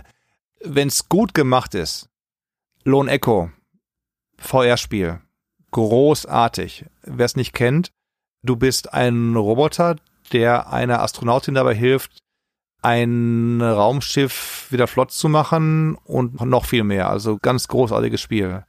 Lone Echo kann ich nur empfehlen als VR-Spiel. Für Oculus, ne, ist das? Ich glaube schon, ja. Teil 2 ist irgendwie angekündigt auch oder schon draußen oder so. Gibt einige wenige gute Spiele halt, klar. Aber dass man jetzt sagt, oh, Facebook heißt es Meta, wir haben alle die Brillen auf und spielen alles nur noch im VR-Raum, hm, schwierig, weiß ich nicht. Also dann sagen sie auch immer, ja, es gibt ja für VR viel mehr Spiele als für normale Konsolen und für PC. Es gibt auch noch viel mehr Killer-Apps. Sag ich, ja, ja, aber würde ich jetzt einem sagen, kauf dir ein VR-System, damit du Lone Echo spielen kannst. Wenn du viel Kohle hast, möglicherweise, aber dann würde ich eher sagen, kauf dir eine PS irgendwas, damit du Uncharted spielen kannst oder so. Ne? Also der Hype war riesengroß 2016. 17 war dann so ein bisschen Ernüchterung, hm, ja, ist schon nicht schlecht. Und dann gab es sogar, hurra, die ersten kabellosen Geräte, auch ganz toll, die aber nicht mehr so eingeschlagen haben, wie man noch denken würde, nach dem Hype 16 und so. Ja, und dann war erstmal so ein bisschen Katerstimmung, würde ich sagen. Ja, glaubst du, es wird besser? Mit der neuen Brille für die PS5. Sie haben ja nicht wenig verkauft. Sie haben ja, weiß nicht, 10 Millionen PSVR verkauft, was eine riesen gute Basis ist, verglichen mit früheren VR-Helmen, die es dann gab in den 80ern oder 90ern vielmehr. Insofern alles nicht schlecht, aber dann haben wir mal Firmen, die gute VR-Spiele rausbringen halt, ne? Hen- und Ei-Problem halt. Du hast einen Helm da oder das Headset, jetzt musst du aber gute Spiele haben. Und Spiele auch, die nicht nur einen relativ schmalen Kundenkreis ansprechen, sondern auch einen breiteren, den mehr Leute spielen würden. Dann sagst du, okay, gut, Motto aller Nintendo-Konsolen. Dann kaufen sich Leute die Konsole und kaufen sich dann nochmal irgendwie wegen Mario und Zelda und Mario Kart und vielleicht nochmal ein paar Third-Party-Spiele dabei und so. Und so ein Ding, wo man sagen würde, wow, ich muss jetzt die nächste VR-Lösung haben, weil nur darauf kann ich Gut, Valve hat's probiert mit Half-Life. Half-Life, Alex, du, Roland, da muss ich mir jeden zweiten oder dritten Podcast Lobeshymnen hier anhören von Sönke und Andy. Ich habe es immer noch nicht gespielt und ich, ich auch nicht. immer, ja, mhm, ja, mhm. Die sind völlig aus dem Häuschen, muss das beste Spiel der Welt sein. Sollten wir mal spielen. Sollten wir mal spielen, ja. Ja. Aber sowas halt, das müsste halt eben noch mehr rauskommen und noch mehr für vielleicht eine breitere Masse oder ich weiß nicht, aber Software, PSVR 10, wenn das gute Software mitbringen würde, dann denke ich mir schon, dann könnten wir was reißen halt. Ein Final Fantasy exklusiv für PSVR. Ja, ja, klar, sowas. Naja, warten wir's ab. Es wird hier auch immer wieder mal ein Thema sein und vielleicht sprechen wir da irgendwann nochmal drüber ein paar Jährchen wenn die Technologie noch ein bisschen weiter ist oder die Spiele vor allem einfach so ein bisschen die breite Masse ansprechen. Wie gesagt, ich bin kein großer VR-Fan, ich halte mich dann immer so hier raus und naja. Ja, auch der Raumbedarf. Ich meine, beim Podcast muss ich schon sagen, ich klapp's Mikro vorne vor und guck hier und habe das Kabel hier lang gezogen, aber da habe ich VR noch ein paar Kabel mehr. Lauf dann rum noch eventuell. Sachen wie Everest VR großartig, aber auch eher kurz musst aber auch dann Platz haben, um halt dann über den Mount Everest stapfen zu können. Wenn, ja, wenn du genau. halt im Wohnzimmer dann da einen Tisch hast, rennst du davor und das war's dann gewesen mit Mount Everest. Ne? Also dann schmeißt du den 65 Zoll Fernseher um. Oh, sorry. Na gut. Wir lassen VR. Das ist, wie gesagt, hier oft ein Thema. Es reicht für die Frage, glaube ich. Hast du gut beantwortet. Ich schaue ihm wohlwollend gegenüber, aber sagen wir so, ich bin kein Hasser. Ich sage nicht, öh, VR, was ein Mist. Also das nicht. Also ich hoffe ja drauf. Nee, sage ich auch nicht, aber wie gesagt, mich überzeugt halt nicht hundertprozentig. Hm. Dritte Frage von Matthias Peitz. Was hältst du vom Steam Deck? Hat ein mobiler Steam-Katalog wirklich ernsthafte Marktchancen? Ich persönlich, Roland Aushinert, ohne mir den Zorn von Gabe Newell zuziehen zu wollen, hab da null Interesse dran. Und mobiler Steam-Katalog, ja, will ich mobil ein Spiel spielen, was ich auf einem 23, 26, 30 Zoll Monitor gut sehen kann, will ich das dann auf einem geschrumpften Monitor spielen? Hm, weiß ich nicht. Ja, also der Hardcore-Spieler möchte es vielleicht, der viel unterwegs ist, ne, der viel im Zug sitzt Ja, nur oder zu, so. nur zu, soll er gerne machen. Er hat meine Genehmigung. Er meine auch, aber ich spiele über Switch. Ja, oder ich spiele lieber eben Konsole oder sogar mal O-Ketzerei, ein Mobilspiel am Telefon oder so, am Smartphone. Aber ich muss jetzt nicht alle meine Steam-Spiele in der Hand halten können. Das kannst du auch am Laptop machen. Ich meine, gut, klar ist ein bisschen größer noch, aber dann noch wieder, wie ist die Batterieleistung, wie lange kannst du spielen, bevor die Batterie leer ist? Dann brauchst du ein Stromkabel, dann kannst du gleich wieder an den Laptop gehen mit Stromkabel oder so. Hm. Also du räumst dem Ding auch nicht so viele Marktchancen ein, oder was glaubst du? Ja, was ist denn aus den Steam-Boxen geworden? Oder aus dem Steam-Controller? Fragen wir mal so. Ach Gott, die habe ich schon total verdrängt. Da habe ich mal was mit Heinrich für Spiegel Online gemacht drüber. Oder die Steam-Boxen, wir lizenzieren auf Linux-Basis PCs, die dann irgendwie die Linux-Version der Spiele spielen können, die auf Steam sind, wenn es eine Linux-Version geben könnte oder sowas halt. In Sachen Hardware finde ich von Steam noch am besten eben Vive, aber ansonsten die anderen Geschichten konnten mich nicht so fesseln unbedingt. Gut, wir lassen Steam Deck auch stehen. Kommt jetzt nicht so gut weg. So, dann kommen wir jetzt noch zu den Fragen unseres Unterstützers Christian Wilken. Jetzt geht's mal wieder so ein bisschen um die Videogames. Sprichst ja auch gerne drüber, habe ich gehört. Frage eins: Die Videogames wurde ja viel zu früh eingestellt, obwohl sie finanziell bis zum Ende allem Anschein nach nicht unattraktiv für den Verlag war. In den Jahren danach trat mit der GamePro ein Vertreter der Spielezeitschriften auf den Markt, der besonders auf das Medium der begleitenden DVD setzte. Selbst die Maniac zog hier nach. Könntest du dir vorstellen, dass auch die Videogames hier beliebte Heftrubriken, Previews, Tests und Hintergrundmaterial in Videoform aufbereitet hätte? Bei der unkonventionellen Art der Videogames, welche ich bis heute sehr vermisse, habe ich mir diese verpasste Chance immer mit besonderer Frustration nur vorstellen können. Gute Idee, ja, auf jeden Fall. Ja, hätte ich mir vorstellen können. Bei der Powerplay auch, genau, die hatten auch ihre Testplayer und ihre ganzen Geschichten. Also von daher hätte ich mir auf jeden Fall das auch decken können halt. Oder gleich die Nummer überspringen und sagen, wir gehen online. Wir stellen halt die ganzen Videos online rauf. Die Sache ist ja die, eine CD kostet Geld und die CD zu drucken, zu vervielfältigen, schmeißt dir ein bisschen noch Sand ins Getriebe, weil du dann zwei Wochen vorher einen zweiten Deadline hast, wo die CD raus muss, gemastert werden muss. Hm. Du hast dann vom Ablauf her, kannst du nicht die Spiele, die ganz gerne gegen Ende kommen, mehr reinnehmen, weil die CD schon beim Vervielfältigen ist.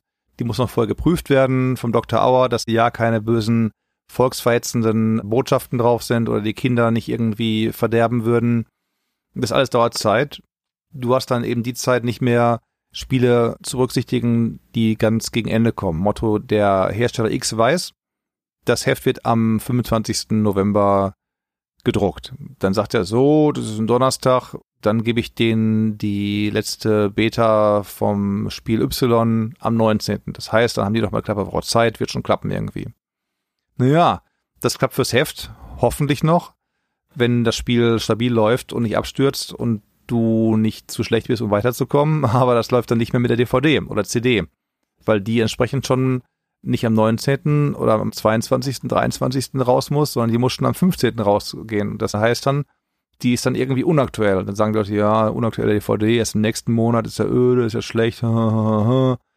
Da ist es halt eben so, online raufzugehen, zu sagen, so, meinetwegen, dann testen wir eben vom 19. bis zum 25. oder vom 19. bis zum 24. muss noch gelayoutet werden und so weiter. Und schmeißen dann die ganze Klamotte rauf. Das wäre dann die einzige Lösung dafür halt. Hm. Aber grundsätzlich Videos und so Geschichten, na klar. Ich meine, da war die Player ja eh auch wieder mal visionär, möchte ich fast sagen. Was damals Boris und Heinrich gemacht haben Ja, mit ja. ihren allerersten Videos dann da, das sind heute die Influencer, ne? Das sind heute diejenigen, die dann ihre Faxen reißen als Twitch- und YouTube-Streamer im Prinzip. Ja, ihr hättet Vorreiter sein können, ne? Auch so mit der Redaktion, mit den verschiedenen Charakteren, was jetzt gleich gut zur nächsten Frage passt. Deswegen, ich schwenk mal direkt über.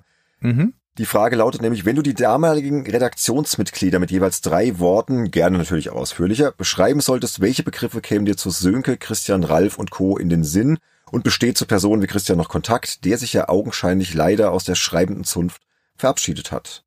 Hui. Willst du Bene mir den Namen nennen und ich sag drei Wörter dazu, assoziationsmäßig oder so? Dann geht's vielleicht ein bisschen schneller, als wenn ich mir lange überlegen müsste, welche Namen wir dann haben und so weiter. Das können wir machen. Fangen wir mit Sönke an. Chaotisch praktisch gut. Also Sönke, der druckt immer gerne das Internet aus jeden Morgen und ja, hier noch Lösung und hier, guck mal hier, guck mal hier, guck mal hier und musste manchmal die Erregung bremsen und in Schreiben kanalisieren bei ihm so ein bisschen. Ja, aber mit dem hättest du super Videos machen können, mit dem Sönke. Bin ich mir sicher. Ja, sicher. Damals, ne? In jungen Jahren noch. Gut, er ist heute immer noch agil, wie eh und je. Ja. ja, ja, ja. ja. Was fällt dir zu Christian ein? Christian Daxer. Daxus, guter Mann. Also wenn einer Rollenspieler spielen kann, dann er. Viel gelacht. Harte Schale, warmes Herz, würde ich fast sagen, so ein bisschen halt. So, der hat ja mit Lederklamotten und hier und Kluften Tattoos da und so, aber der ist eigentlich ein super, super Typ und bin damals mit diversen Leuten auch aus der Redaktion und Partnerredaktion auf deren Hochzeit gewesen. War die in Österreich sogar gewesen? Ich meine schon. Wir sind jedenfalls mit dem Zug rausgefahren. Ich bin nach der Hochzeit direkt zum Flughafen zu E3 geflogen. Das weiß ich noch. in dem einen Jahr. Ganz klasse. Wir haben ja auch beim DAXer mit damals Sönke und Alex eine mögliche neue Zeitschrift gebrainstormt, schon Rubrikennamen. Ja, ja, ja. Du, das habt ihr in Folge 20 erzählt. Ich erinnere mich. Genau, also insofern guter Typ. Und Ralf? Der Bronco. Mit Bronco auch gut gelacht. Ich meine, der hat seine Themen gehabt und der hat seine Spielesammlung geschickt auf Verlagskost ausgebaut. Ja, ja, ja. Ein bisschen Resident Evil. Er kannte seine Themen, auch wenn andere aus anderen Zeitschriften ihn da manchmal ein bisschen skeptischer betrachtet haben. Der hat schon Ahnung gehabt, also so ist es nicht. Und leider schreibt er auch heute nicht mehr, sondern ist er eben in die Wirtschaft gegangen und hat da jetzt nichts mehr mit dem Spielen zu tun, so großartig. Aus, aus Spaß halt dann. Ja, und wenn wir jetzt schon mal bei der alten Riege sind, der Christian wollte es ja auch wissen, er hat ihn zwar jetzt nicht genannt, aber Alex Olmar. Herr Olmar, guter Mann. Mit dem texte ich noch regelmäßig. Leider wohnt er in Finnland, man sieht sich weniger, aber wir sind noch im guten Kontakt immer noch. Und die waren ein, zweimal er mit dem Kollegen hier. Öfter. Zweimal mit irgendwelchen Kameraleuten für einen Sponsored bei, hast du nicht gesehen, sollte irgendwelchen Vlogs machen zu Apple.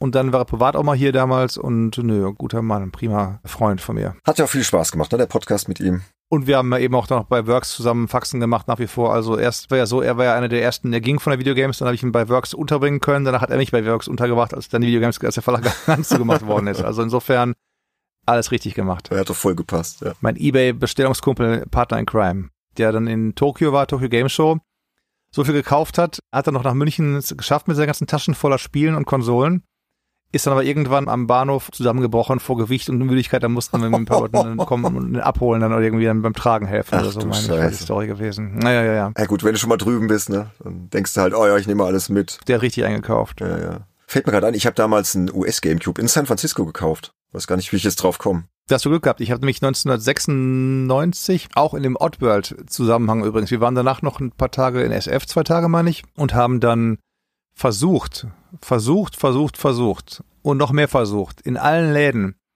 ein N64 zu kaufen. Keine Chance. Keine Chance. Das N64 ausverkauft, sondergleichen. Also der Wille war da, der Erfolg war gering. okay. Ja, wir schweifen mal wieder ab, aber macht ja auch Spaß. Mehr Fragen, mehr Fragen. Genau, wir haben noch die dritte Frage vom Christian Wilken. Die ist auch sehr interessant. Da werden wir gleich Redebedarf haben. Er schreibt, außer mit Games Insider habe ich zuletzt viel Zeit mit einem britischen Podcast namens The Dreamcast Years verbracht. Da muss ich jetzt mal sagen, wie was anderer Podcast außer Games Insider. Nein, Späßchen. Er hat jedenfalls diesen Podcast gehört und die Kollegen dort bearbeiten in ihren Ausgaben hauptsächlich die einzelnen Spielejahrgänge von 1994 bis 2013, die sie als The Golden Age of Gaming betrachten. Würdest du und würdet ihr dieser Aussage zustimmen? War die spürbare größere Freiheit zur Zeit der Spielentwicklung um die Jahrtausendwende als möglicherweise noch nicht so intensiv mit Geschäftsplänen und engen finanziellen Interessen gehandelt wurde, auch insgesamt eine glücklichere Zeit für Videospieler. Roland. Hm.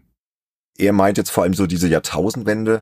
War das eine glücklichere Zeit? Es kam auch viel Schrott raus, also muss man auch ja, sagen. Ja, wollte ich gerade sagen. nicht nur gute also Sachen raus. Also die Golden Age würde ich dann vielleicht eher so in 95 aufwärts verordnen, so 95 bis 5 oder so.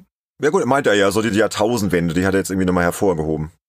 Okay, weil danach ist es dann eben so gewesen, hurra, hier ist ein EA-Event, es gibt von EA 50 neue Spiele, davon sind irgendwie 10 Sportspiele, dann sind sieben Versionen von dem Shooter, der nicht viel taucht und nochmal so und so viele Versionen von dem. Also es wurde schlechter, bevor es wieder besser wurde danach. Also es gibt dann heute weniger Spiele, die du halt eben ewig länger spielst. Hurra, der Season Pass, der irgendwas, hier nochmal was und wir haben jetzt ein neues Assassin's Creed mit dem dreifachen Flächenumfang der vorigen Spiele oder so.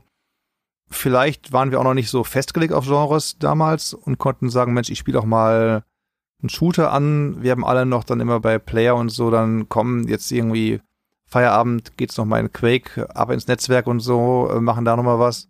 Egal, ob man jetzt der Crack war oder nicht. Hm.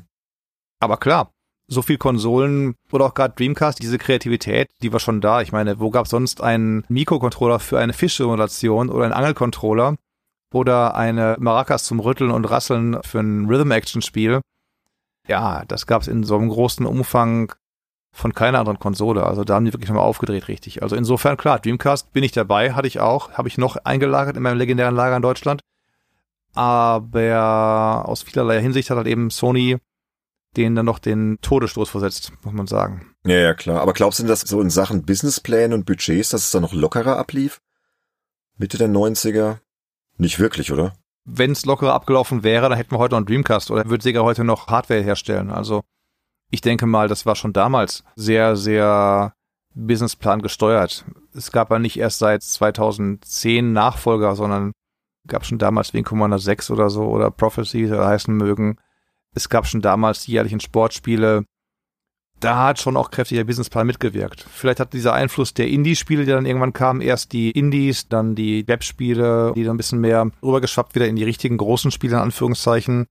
Ja, aber goldene Zeit in Sachen, was es alles gab, die Menge der Spiele, bin ich durchaus bei dir. Aber dass man sagt, es gab da keine Businesspläne, das würde ich sagen, hat schon Ende der 90er aufgehört oder Mitte der 90er, dass die Leute nur sagt, komm, wir machen mal ein Spiel oder so. Du hast PS1 gehabt, gut, da kannst du noch ein Spiel mit vielleicht fünf Leuten, wenn überhaupt noch entwickeln, aber PS2, auch selbst zu PS1-Zeiten hatte schon Interplay noch ein neues Star Trek-Spiel geplant, kam nie raus.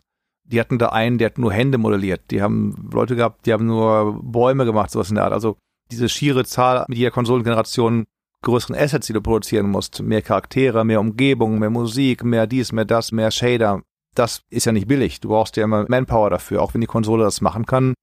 Die Dinger müssen erstmal programmiert werden. Und insofern ist mit jeder Konsolengeneration schon auch die Businessplan-Faktion stärker geworden bei den Spielefirmen. Hm. Ich habe auch mal über die Frage nachgedacht, weil er hat es ja auch so an uns beide gerichtet. Also ich finde schon, man kann es schon Golden Age of Gaming nennen, aber vor allem dann so Mitte der 90er bis Jahrtausendwende. Weil wenn ich also zurückdenke, das war ja auch so die Zeit, ne, 3D hat sich richtig durchgesetzt und Story wurde viel wichtiger, Charaktere, Erzählen in Geschichten und da gab's halt dann schon tolle Erlebnisse, die du so vorher nicht gehabt hast. Half-Life's erste, Ocarina of Time, Zelda, Metal Gear Solid oder dann auch selbst ein Gothic, ja, das waren halt so Spiele.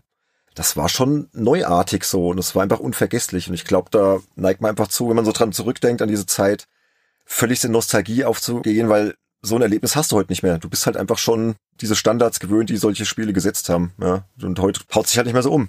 Dann würde ich vielleicht die Comic-Sprachweise einführen und sagen, Golden Age of Gaming wäre für mich so gewesen 80er, 80er Jahre, wo wirklich noch ganz neue Genres erfunden worden sind von heute auf morgen. Dann haben wir die Zeit, so, die wir gerade gesprochen haben, die 90er wäre so Silver Age of Gaming. und wir sind gerade jetzt aktuell, würde ich sagen, im Bronze Age of Gaming wo es zwar noch einige wenige gute gibt, oder vielleicht sind wir auch schon in dem Nach-Bronze-Age, das Bronze schon vorbei ist und wir sind jetzt gerade in dem Comic-Zeitraum, wo die ganzen Sachen wie Kingdom Come oder Dark Knight Returns und so Sachen rauskamen. Wir mögen jetzt vom Gaming her zwischen Bronze und diesem ganzen Modern Age sein, würde ich sagen. Sehr guter Vergleich. Doch, gefällt mir. Mhm. Aber ich bin auf jeden Fall auch so in diesem Zeitpunkt ziemlich hängen geblieben, muss ich sagen. So, also 90er Jahre Gaming, das war schon geil. Also da glorifiziert man ganz gerne mal, ne, so die alten Spiele. Mhm. Gut, vielen Dank für die Fragen. Christian Wilken, mhm. der sich übrigens zum ersten Mal aktiv in diesem Podcast beteiligt hat, hat er extra betont, ne, dass er sonst eher so zurückhaltend ist. Aber der Roland hat ihn endlich als Reserve gelockt. Freut mich sehr. Sehr gut, sehr gut. So, und jetzt haben wir eine letzte Frage, die stammt von Jochen Baumberger. Das ist ja auch ein alter Spieleveteran-Podcast-Hörer. Wollte sagen, den Namen kennst du auch. Kennst du auch, ne? Der hilft uns auch ganz gern so im Hintergrund bei der Recherche. Finden wir immer ganz toll und dafür auch nochmal ein herzliches Dankeschön an dieser Stelle. Und Jochen schreibt, die älteste Spur, die man von dir in der Spielepresse findet, ist ein Leserbrief in der 64er. Sehr gut, sehr gut. Sehr gut recherchiert, muss ich sagen. Hervorragend. Ja, ja der recherchiert immer sehr gut. Und ich habe diesen Leserbrief auch verlinkt in Shownotes, kann man nachlesen. Und seine Frage ist, was hat dir in deiner Kindheit und Jugend die damalige Computer- und Spielepresse bedeutet? Gab es damals schon Redakteure, die du heute noch als Vorbild bezeichnen würdest? So ein bisschen haben wir das, glaube ich, beantwortet im letzten oder vorletzten Spieleveteranen-Podcast. Mal gab es auch die Frage im Sinne von, was war die Spielezeitschriftenlandschaft früher? Was hat es uns bedeutet? Teilweise war es ja so, heute kennen die Mehrzahl der Leute Spiele, wissen, was hat es damit auf sich und so. Und früher warst du so ein bisschen noch der Einzelkämpfer, hat es vielleicht ein paar in einer Schule gehabt oder so. Ich hatte einen Bekannten, die wurden auch verstreut, er war im Bodensee, wohnte der, dann wieder andere Disketten hin und her geschickt und so Da war es halt so, du tauchtest auch irgendwo auf, weder Fernsehen noch Kino gab es irgendwie groß was zum Thema Spiele. Da waren so ein bisschen die Spielezeitschriften deine Peer Group, deine Gang. Das waren die Leute, bei denen wusstest du, okay, die denken wie du, die mögen auch Spiele, die verurteilen dich nicht, wenn du sagst, Mensch, ich habe einen ganzen Tag lang wieder Pac-Man gespielt oder so.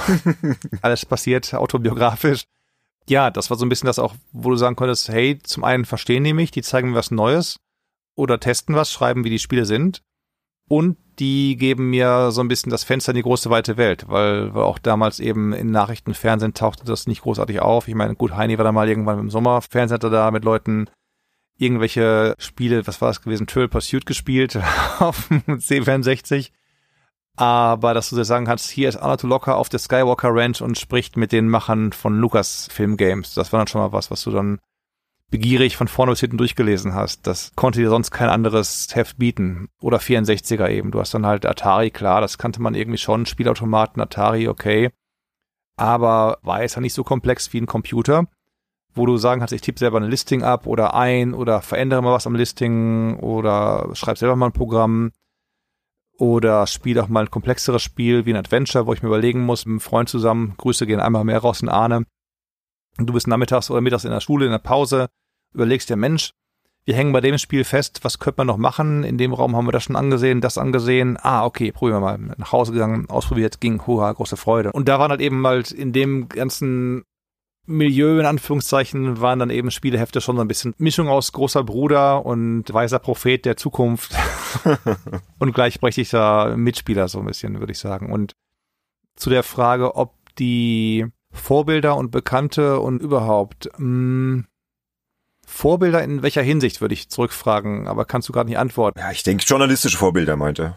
Ich denke mir, du schnappst dir halt von jedem etwas, was dir gerade irgendwie, was du denkst, was gut ist. Also Motto Boris und Heinrich zusammen sind auch beides grundverschiedene Menschen. Der eine ist mehr so der, der geht in die Meetings rein, hält dem anderen den Rücken frei, damit der andere sich an absurdesten Formulierungen verdingen kann.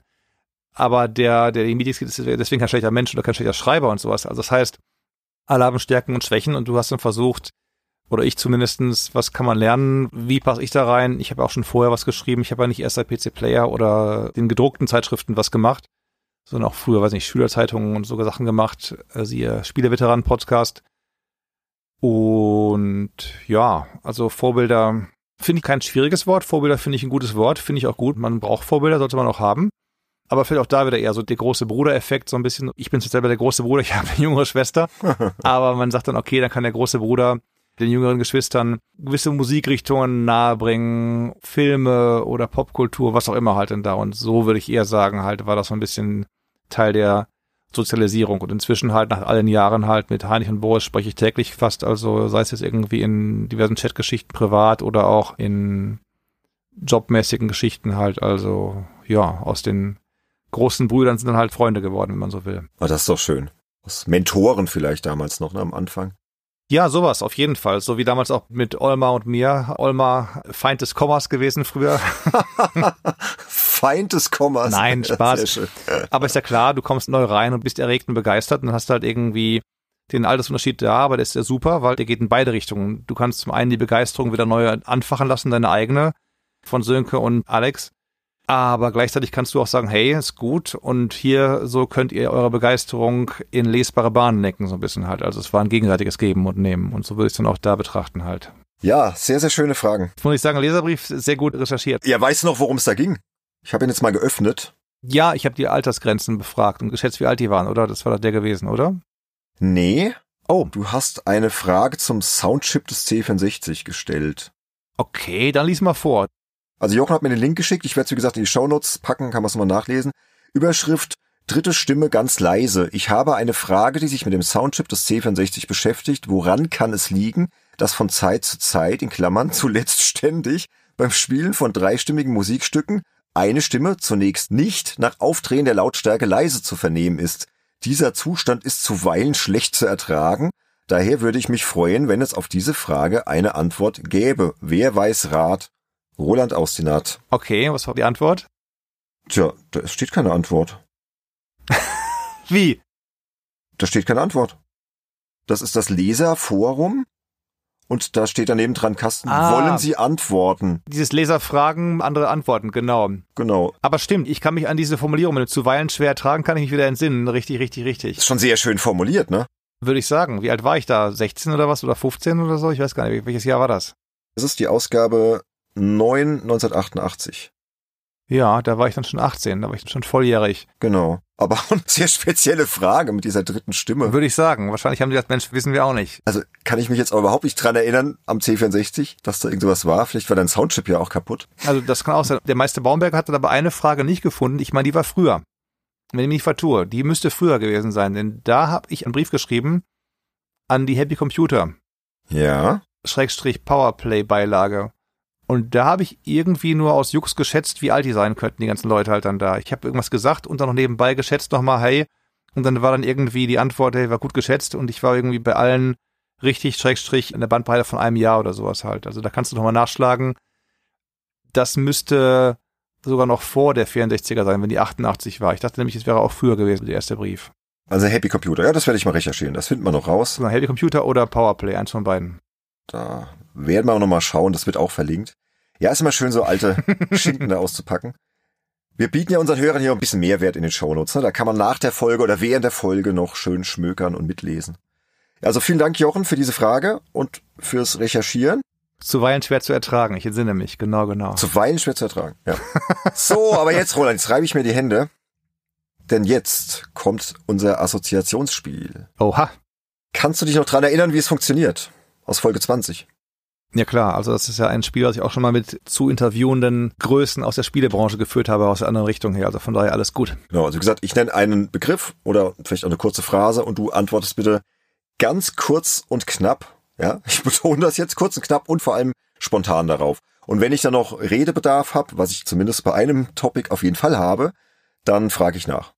Oder wir heben es uns nach dem Spiel auf, nach der Runde oder so halt. Sonst nehmen wir den Wind raus. Wenn wir bei jeder Kurzantwort auf eine Langantwort wechseln, ist nicht schlecht, aber dann ist so ein bisschen der Pep der Frage-Antwort-Nummer raus, oder? Das ist gut. Dann machen wir jetzt einfach die zehn Begriffe und machen das wirklich kurz und knackig und dann habe ich noch so zwei, drei Begriffe Nachfragen.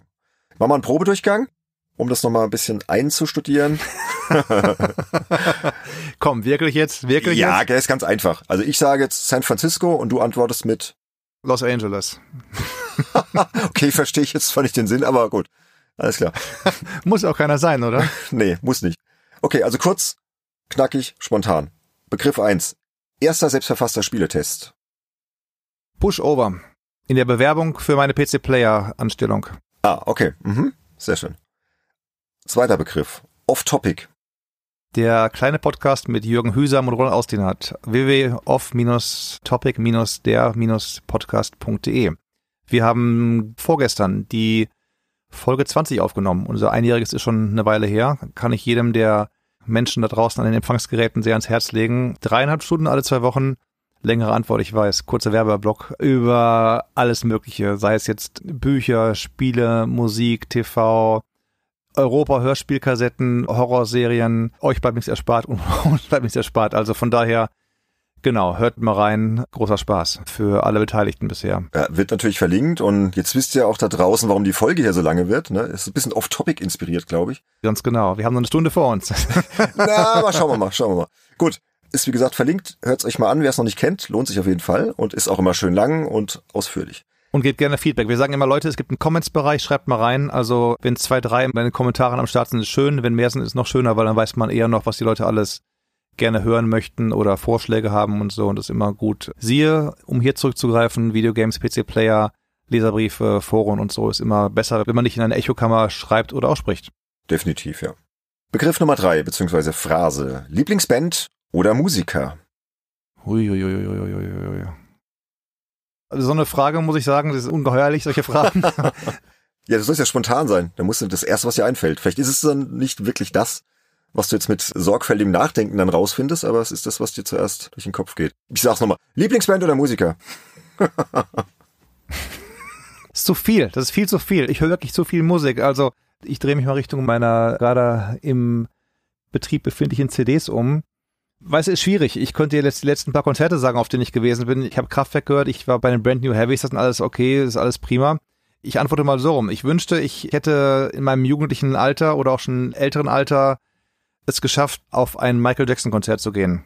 Der ist immer noch unerreicht in Sachen Musikalität und Arrangement und generell Musik, würde ich mal so sagen. Zudem kehre ich immer wieder gerne zurück, wie aber auch zu anderen Musikern. Also es ist nicht so, dass ich nur Michael Jackson hören würde, und Nacht. Also. Ja, es ist eine schwierige Frage. Du hättest ja auch einfach sagen können, zu viel oder schwierig, aber gut. Nee, ich habe auch jetzt Sachen wie jetzt hier gerade eine Classic-Box vom André Previn am Start von Warner, die ist sehr schön, sehr abwechslungsreich. Da spielt er manchmal sogar fast schon jazzige Geschichten mit dabei. Dann immer wieder gern genommen sind so Beethoven-Sonaten, Klaviersonaten sind immer prima. Deswegen ist wirklich gerade schwierig. Es steht hier noch, da werden noch viele sagen, ist ja Quatsch, ist ja luschig. Ich hatte auch bestellt vor Jahr und Tag und noch nicht gehört. Stings gesammelte Werke als Schallplatte neu gepresst und so Sachen. Also Beatles höre ich viel immer noch sehr ah, gerne. Sehr schön. Da auch gerade wieder ein neues Buch mir bestellt zu den Beatles. Warte drauf. Und da kam auch die Tage, kam die Let It Be Collector Special Edition mit fünf CDs an und so. Also ja, das ist so ein bisschen Querschnitt. Ich höre wirklich diverses. Kim Wilde hat eine nicht Best-of, aber auch nicht komplett, sondern so ein Mittelding rausgebracht. Die ist dann auch bestellt und kam hier an. Tears for Fears hat eine neue Scheibe rausgebracht. Nirvana hat, aber auch Garbage vorhin erwähnt, haben ihre 30 Jahre Jubiläumsboxen da oder 20 Jahre Jubiläumsgeschichten, die schlagen dann hier auch auf, also sowas im Prinzip. Also ältere Sachen, neuere Sachen. Es kann Jazz sein, es kann gut gemachter Pop sein. Ich habe auch keine Angst beim Autofahren Katy Perry zu hören und so Sachen. Also breitere Antwort, als sie vielleicht für eine spontane Geschichte war. Es gibt nicht nur einen und sonst keinen mehr. Also es ist halt so, gerade bei Musik. Es klappt gerade jetzt nicht mit dem kurzen Sorry. Spontan. Nee, das ist okay, Sorry. aber pass auf, wir, wir ziehen jetzt Begriff fünf bis zehn durch und dann frage ich nach. Okay? Bin gespannt. Weil der nächste Begriff könnte man viel drüber sagen. Okay. Perry Roden. 2237 meine ich. Okay, müssen wir gleich drüber sprechen. Begriff Nummer sechs. Lost. In Translation. Also ich meinte jetzt eigentlich die TV-Serie. Ja, und ich sage In Translation. Ja, okay, okay. Auch ein sehr guter Film. Sehr meta. Ja, verstehe. Mhm. Es soll spontan sein, oder nicht? 100% spontan. Wir bleiben voll drin. Begriff Nummer sieben. Cable Cars. Kosten inzwischen 8 Dollar pro Fahrt. Als ich hergekommen bin, noch 3 Dollar. Okay, sehr gut. Nächster Begriff. Sushi. Ja, wollte ich am Wochenende hin, muss ich, glaube ich, heute am Abend hingehen. Fish and Gari kann ich nur empfehlen, allen Leuten. Polk Street, Ecke Clay. Sehr gut. Jetzt wird's bisschen tiefgründig. Begriff Nummer neun. Älter werden. Notwendiges Übel haben schon Generationen vor uns geschafft. Der Spruch ist aging gracefully. Ich ärgere mich gerade ein bisschen, dass ich mehr Licht beim Lesen brauche. Okay, okay, gute Antwort. Letzter Begriff. Kannst es dir denken. Mache ich hier ganz gerne immer. Games Insider. Sind wir nicht alle irgendwo Insider? Ja, vor allem hier die Gäste oft. Ja, das stimmt. Sehr schön. Aber jetzt müssen wir unbedingt noch mal über ein, zwei Punkte sprechen. Ah, Nee, ich sehe gerade, ich habe einen unterschlagen. Na her damit. Pass auf. Dann weißt du was, dann knüpfen wir direkt bei dem an, weil da wollte ich eh mit dir drüber sprechen. Das ist nämlich auch basierend auf einer Frage von Matthias Peitz, und zwar ist der Begriff Assassin's Creed. 7 von 12 derzeit. Hast du durchgespielt? Ich bin beim siebten Spiel von 12 Spielen. Also Matthias hat mir geschrieben, du hättest den Plan gefasst, dieses Jahr alle Assassin's Creed Spiele noch durchzuspielen.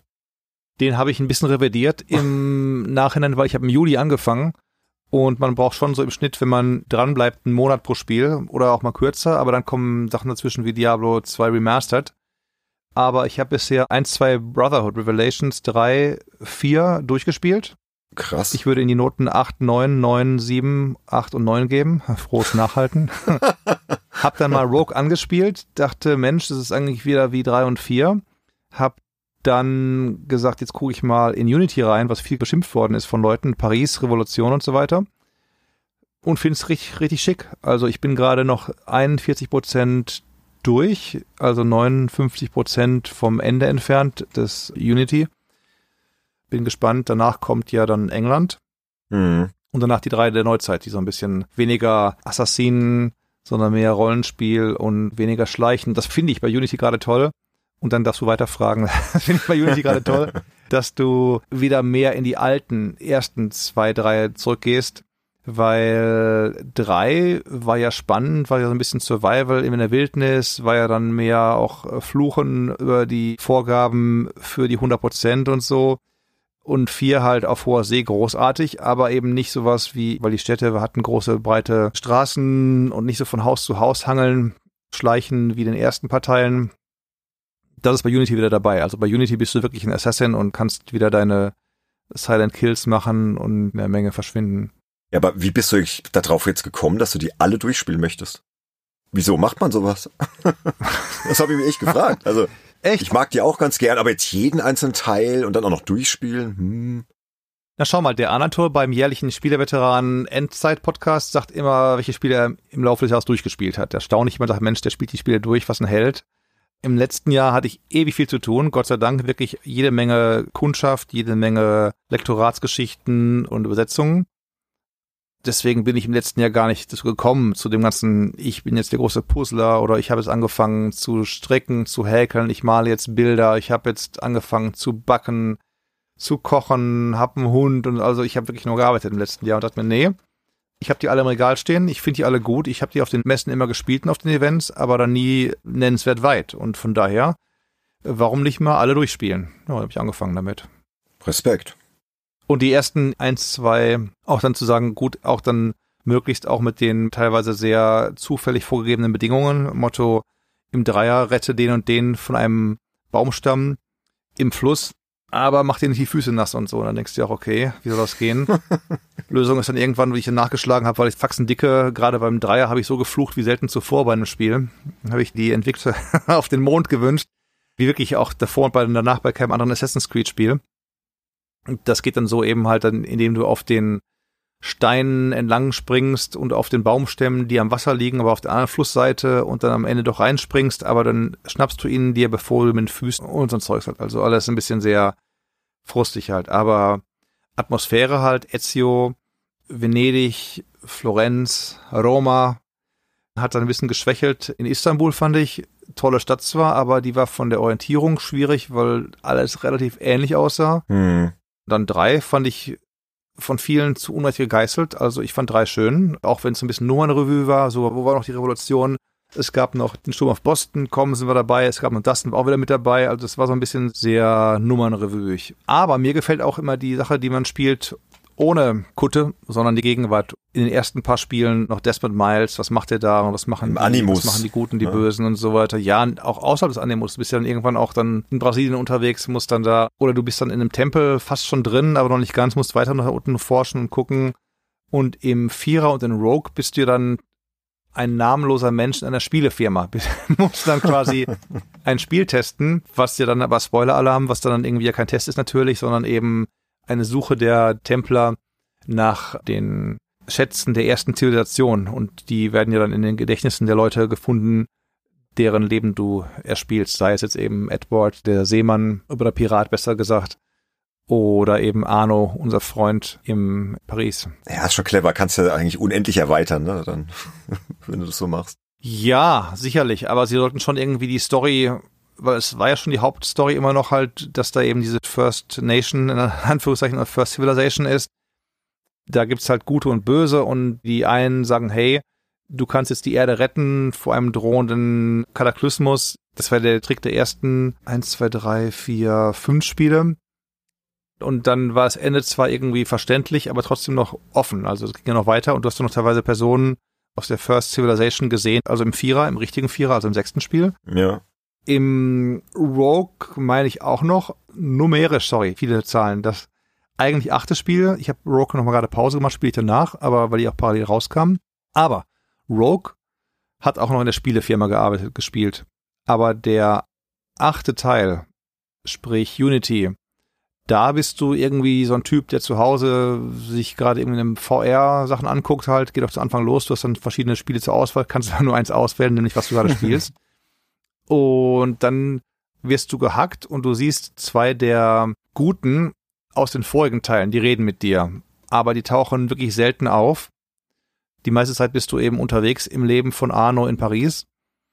Und diese ganze Civilization-Geschichte taucht gar nicht mehr auf. Das finde ich ein bisschen schade. Also da haben die ja viel Potenzial narrativ noch am Start eigentlich. Also ich sehe, du bist ganz tief im Thema drin. Hey, ich habe seit Juli sechs davon durchgespielt. Ja, schon verrückt. Ey. Und bin halb durch siebte halt, ne? Ja, also wenn wir mal irgendwann eine Historienfolge zu Assassin's Creed machen, ich glaube, dann musst du noch mal kommen. Die wird dann wahrscheinlich 25 Stunden lang. Hoffentlich habe ich dann auch alle durchgespielt bis dahin halt dann. Ja, ja, klar. Jetzt bist du so weit gekommen, jetzt kannst du nicht aufgeben, ne? Nee, das mache ich auf keinen Fall. Nur halt eben Unterbrechungen, wie jetzt eben Diablo 2 Remastered für fast drei Wochen eingeschoben. Das ist natürlich eine Unterbrechung. Ja, tut ja auch mal gut, ne? Gut, worüber könnte man noch sprechen bei den Begriffen? Ich denke, Perry Roden könntest du noch mal kurz erläutern, was das so für dich bedeutet, weil da hat auch der Jochen Baumberger rumrecherchiert und laut ihm bist du ein Perry Roden-Fan, hättest dich in Podcast schon öfter zu dem Thema geäußert und es gibt ja auch diverse Computer- und Videospiele, die im Perry Roden-Universum angesiedelt sind, aber die waren eigentlich nicht so erfolgreich, ne? vor allem international auch nicht.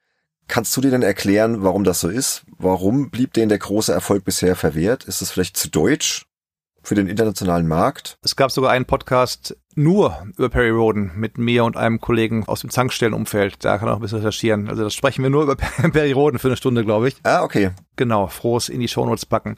Ja, ja, ich bin schon am Notieren, die werden immer länger. Ich hänge aber hinterher. Ich habe gesagt, Band 2200, irgendein 30 bin ich gerade dabei. Habe ich tatsächlich vorige Woche oder vorletzte Woche gelesen, den Band. Ah, das war diese Zahl, ja. Zeit ist eben endlich. Die sind ja bei 3000 gerade irgendwie. Also ich hänge offensichtlich 700 Hefte hinterher. oder 13 Jahre oder so. Aber sie liegen alle hier, schrägstrich noch in Essen, wo ich dann länger nicht mehr war. Und dann hole ich sie ab und lese dann hier weiter. Ja, ich finde, Perry Roden ist der smartere Groschenroman in Anführungszeichen. Ich habe auch mal klar John Sinclair gelesen oder Jerry Cotton. Jerry Cotton habe ich nach Jahren mal gelesen, auch vor ein paar Jahren mal eine, lag dann irgendwie gratis dabei bei dem Perry Roden-Abo. Puh, geht gar nicht, du. Also so schlecht geschrieben. Ich meinem Dad noch geben, hier liest du mal unsäglich irgendwie, haben wir beide als nicht gut empfunden. Mhm. Und bei Perry Roden, da ist halt der große Zusammenhang prima. Die sagen, okay, wir machen nicht nur One-Shots, wir haben halt einen Zyklus, 100 Hefte was passiert, wo starten wir, wo enden wir. Und klar, nach 30 plus Zyklen wiederholen sich Themen. Das ist wie bei Assassin's Creed auch. Da musst du halt durch 12, 13 Kapitel gehen und irgendwas finden. Oder bei Perioden kommen halt Bedrohungen, die müssen besiegt werden. Oder Perioden wird verschlagen in irgendwelche fernen Winkel des Universums und muss dann von da aus zurückkehren. Oder er und seine Leute werden getrennt und müssen zusammenfinden. Also das sind dann so die Hauptstandard-Plot-Varianten. Klar, ich meine, wenn du es runterbrichst, dann kannst du alle Kinofilme auf die Sache runterbringen. Campbell halt, ne, die Heldenreise und so. Aber es kommt darauf an, wie man es macht und wie man es aufbricht oder wie dann noch eben Nebenfiguren aufgebaut werden, deren Herkunft erzählt wird, deren Abenteuer sich irgendwann kreuzen mit den Hauptakteuren der Serie und so. Ja, und für Spiele taugt das nicht so, oder warum bleibt da der Erfolg aus? Ist verrückt. Man würde meinen, die größte SF-Serie der Welt hat Spiele und auch Filme. Grüße gehen raus an Klaus Enfrick, der ja auch dann da als Chefredakteur, Redaktionsleiter an Firmen rantritt, sollte mal einen Film geben. Es gab mal aus Italien richtig grauen Erregenden irgendwie in den 70ern oder 60ern sogar noch, meine ich. Dann sollte es neuere geben. Dann sollte es irgendwie Zeichentrick, meine ich, sogar geben. Dann, was ich sinnvoller fände, gerade auch bei den ganzen Raumschiffen und Wesen, also Kostenfrage irgendwann, die alle in Kostümen zu verpacken.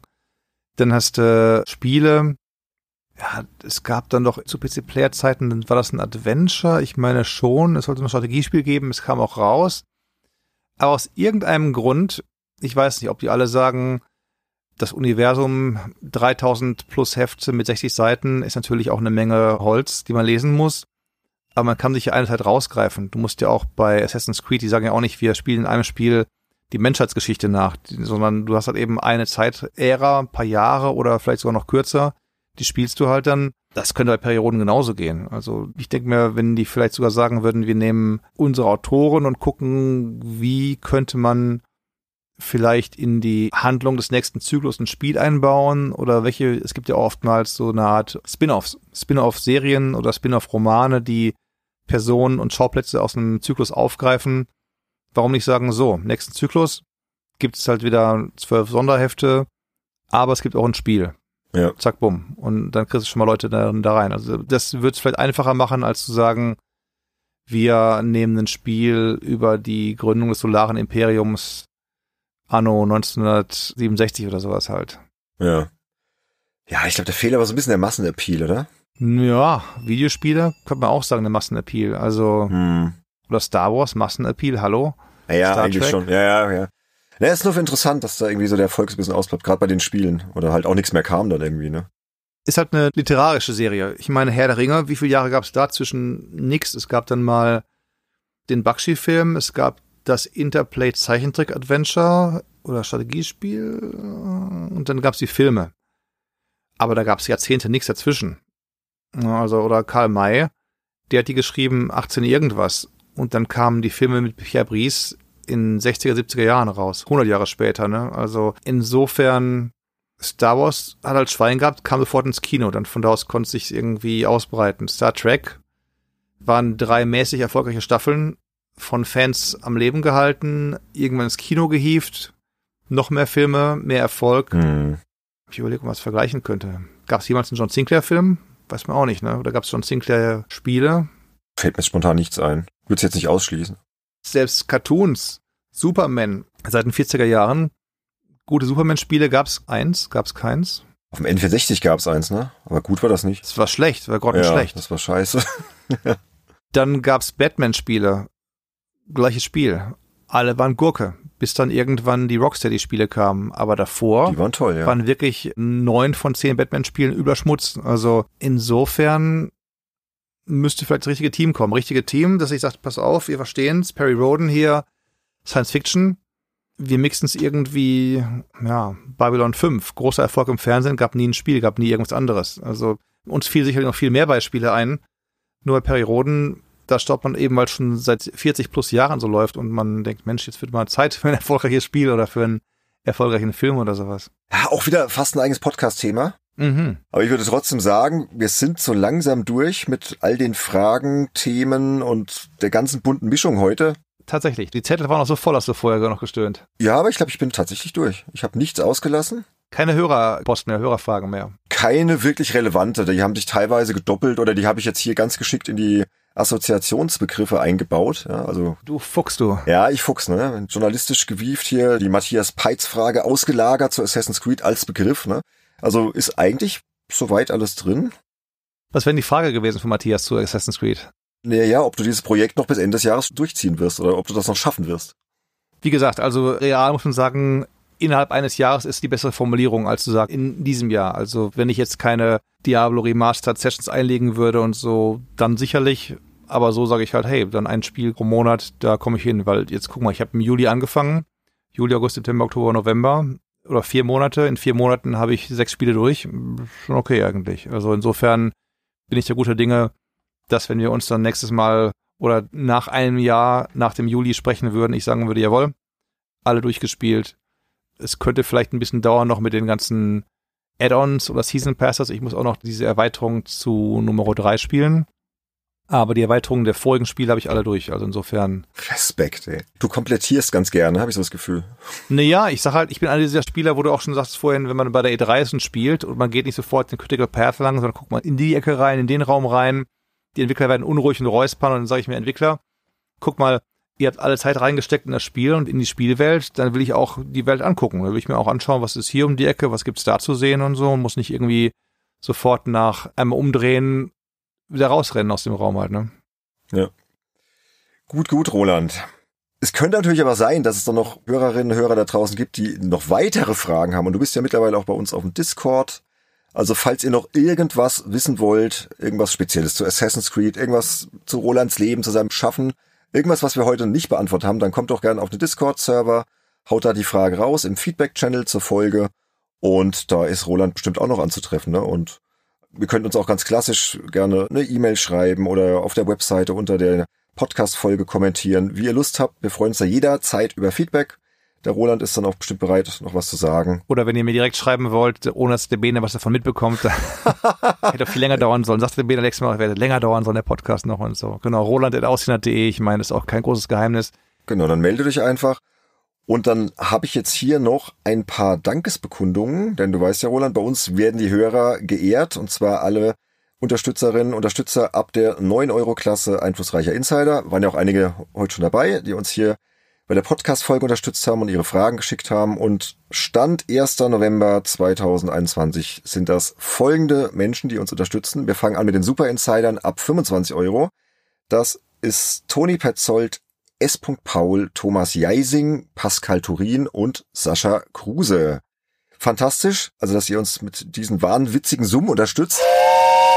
Ich blase ins Horn zum Lob und zum Dank in das Last Express Marketing Gimmick, das sie uns damals gegeben haben. Nach vielen Jahren, ich habe mitgenommen, ist ein Balsaholz-Flötenteil hier. Okay, sehr gut. Ja, es gibt ja auch ein Goodie-Paket, ne? Wenn du Super Insider bist, bist drei Monate am Stück dabei, dann kriegst du ein fettes Goodie-Paket mit lauter Schätzen so aus der Spielebranche zugeschickt. Wobei die gehen uns langsam aus, also wir haben das limitiert, deswegen die Klasse ist aktuell, glaube ausgereizt. Ich glaube, wenn überhaupt noch ein Slot offen. Müsste man mal schauen. Aus der CD-ROM-Sammlung oder Ausgaben Heftesammlung müsste es eigentlich unendlich viele geben, denke ich mir mal. Also ja, Sönke hat noch was, aber wir wollen ja auch schöne Sachen. Ne? Da gibt's dann auch mal T-Shirts und Taschen und also schöne Pakete. Und dann haben wir noch unsere Klasse Spendabler Insider ab 15 Euro. Und da haben wir aktuell den Marcel Häseler.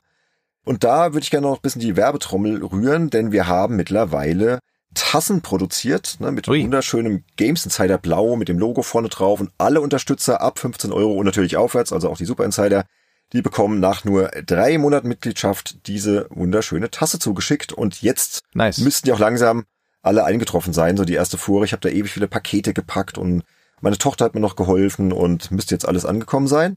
Also lasst euch euer Lieblingsgetränk daraus schmecken. Und dann haben wir noch die einflussreichen Insider ab der 9-Euro-Klasse, die ich jetzt noch vortrage. Das sind Berthold Meyer, Telespiel Tumult, The Dudelino, Christian Wilken, Tobias Schubert, Matthias Peitz, Sebastian Essner, Nick Stabel, Sebastian Hamers, Falkener, Fabian Pohlken und Tim Hildebrandt.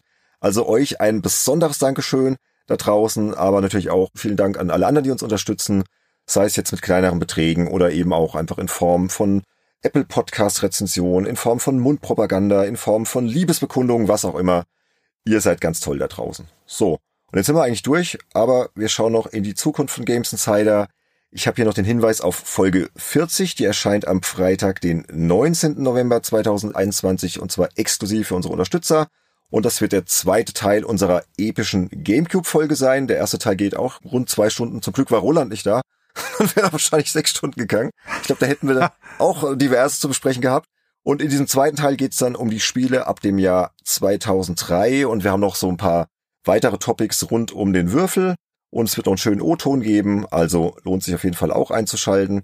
Und Folge 41 kommt dann wieder für alle im offenen Feed, erscheint Freitag, den 26. November 2021. Hier wird's wieder spannende Gäste geben. Ich verrate jetzt noch nicht genau wer, ne? ein bisschen, ein bisschen spannend bleiben. Ich kann nur so viel sagen, wer gerne deutschsprachige Spielepodcasts hört, wird die beiden Männer garantiert kennen. Und es sind nicht die Spieleveteranen. Jetzt könnt ihr schon mal überlegen, hä, wer könnte das sein? Und genau, lasst euch überraschen. So, und dann sind wir durch, Roland. Also vielen, vielen Dank fürs Kommen. Das war eine super interessante Folge und ja, wir hätten, glaube ich, jetzt nochmal zwei Stunden dranhängen können, aber für heute reicht's.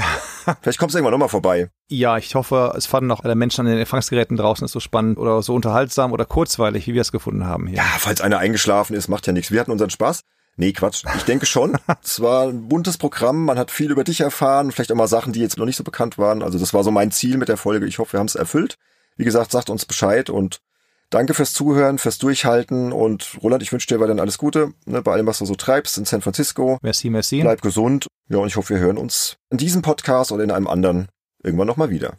Ja, gleichfalls dir auch, euch auch allen draußen und bis zum nächsten Mal. Tschüss. Jo, macht's gut zusammen. Ciao, ciao.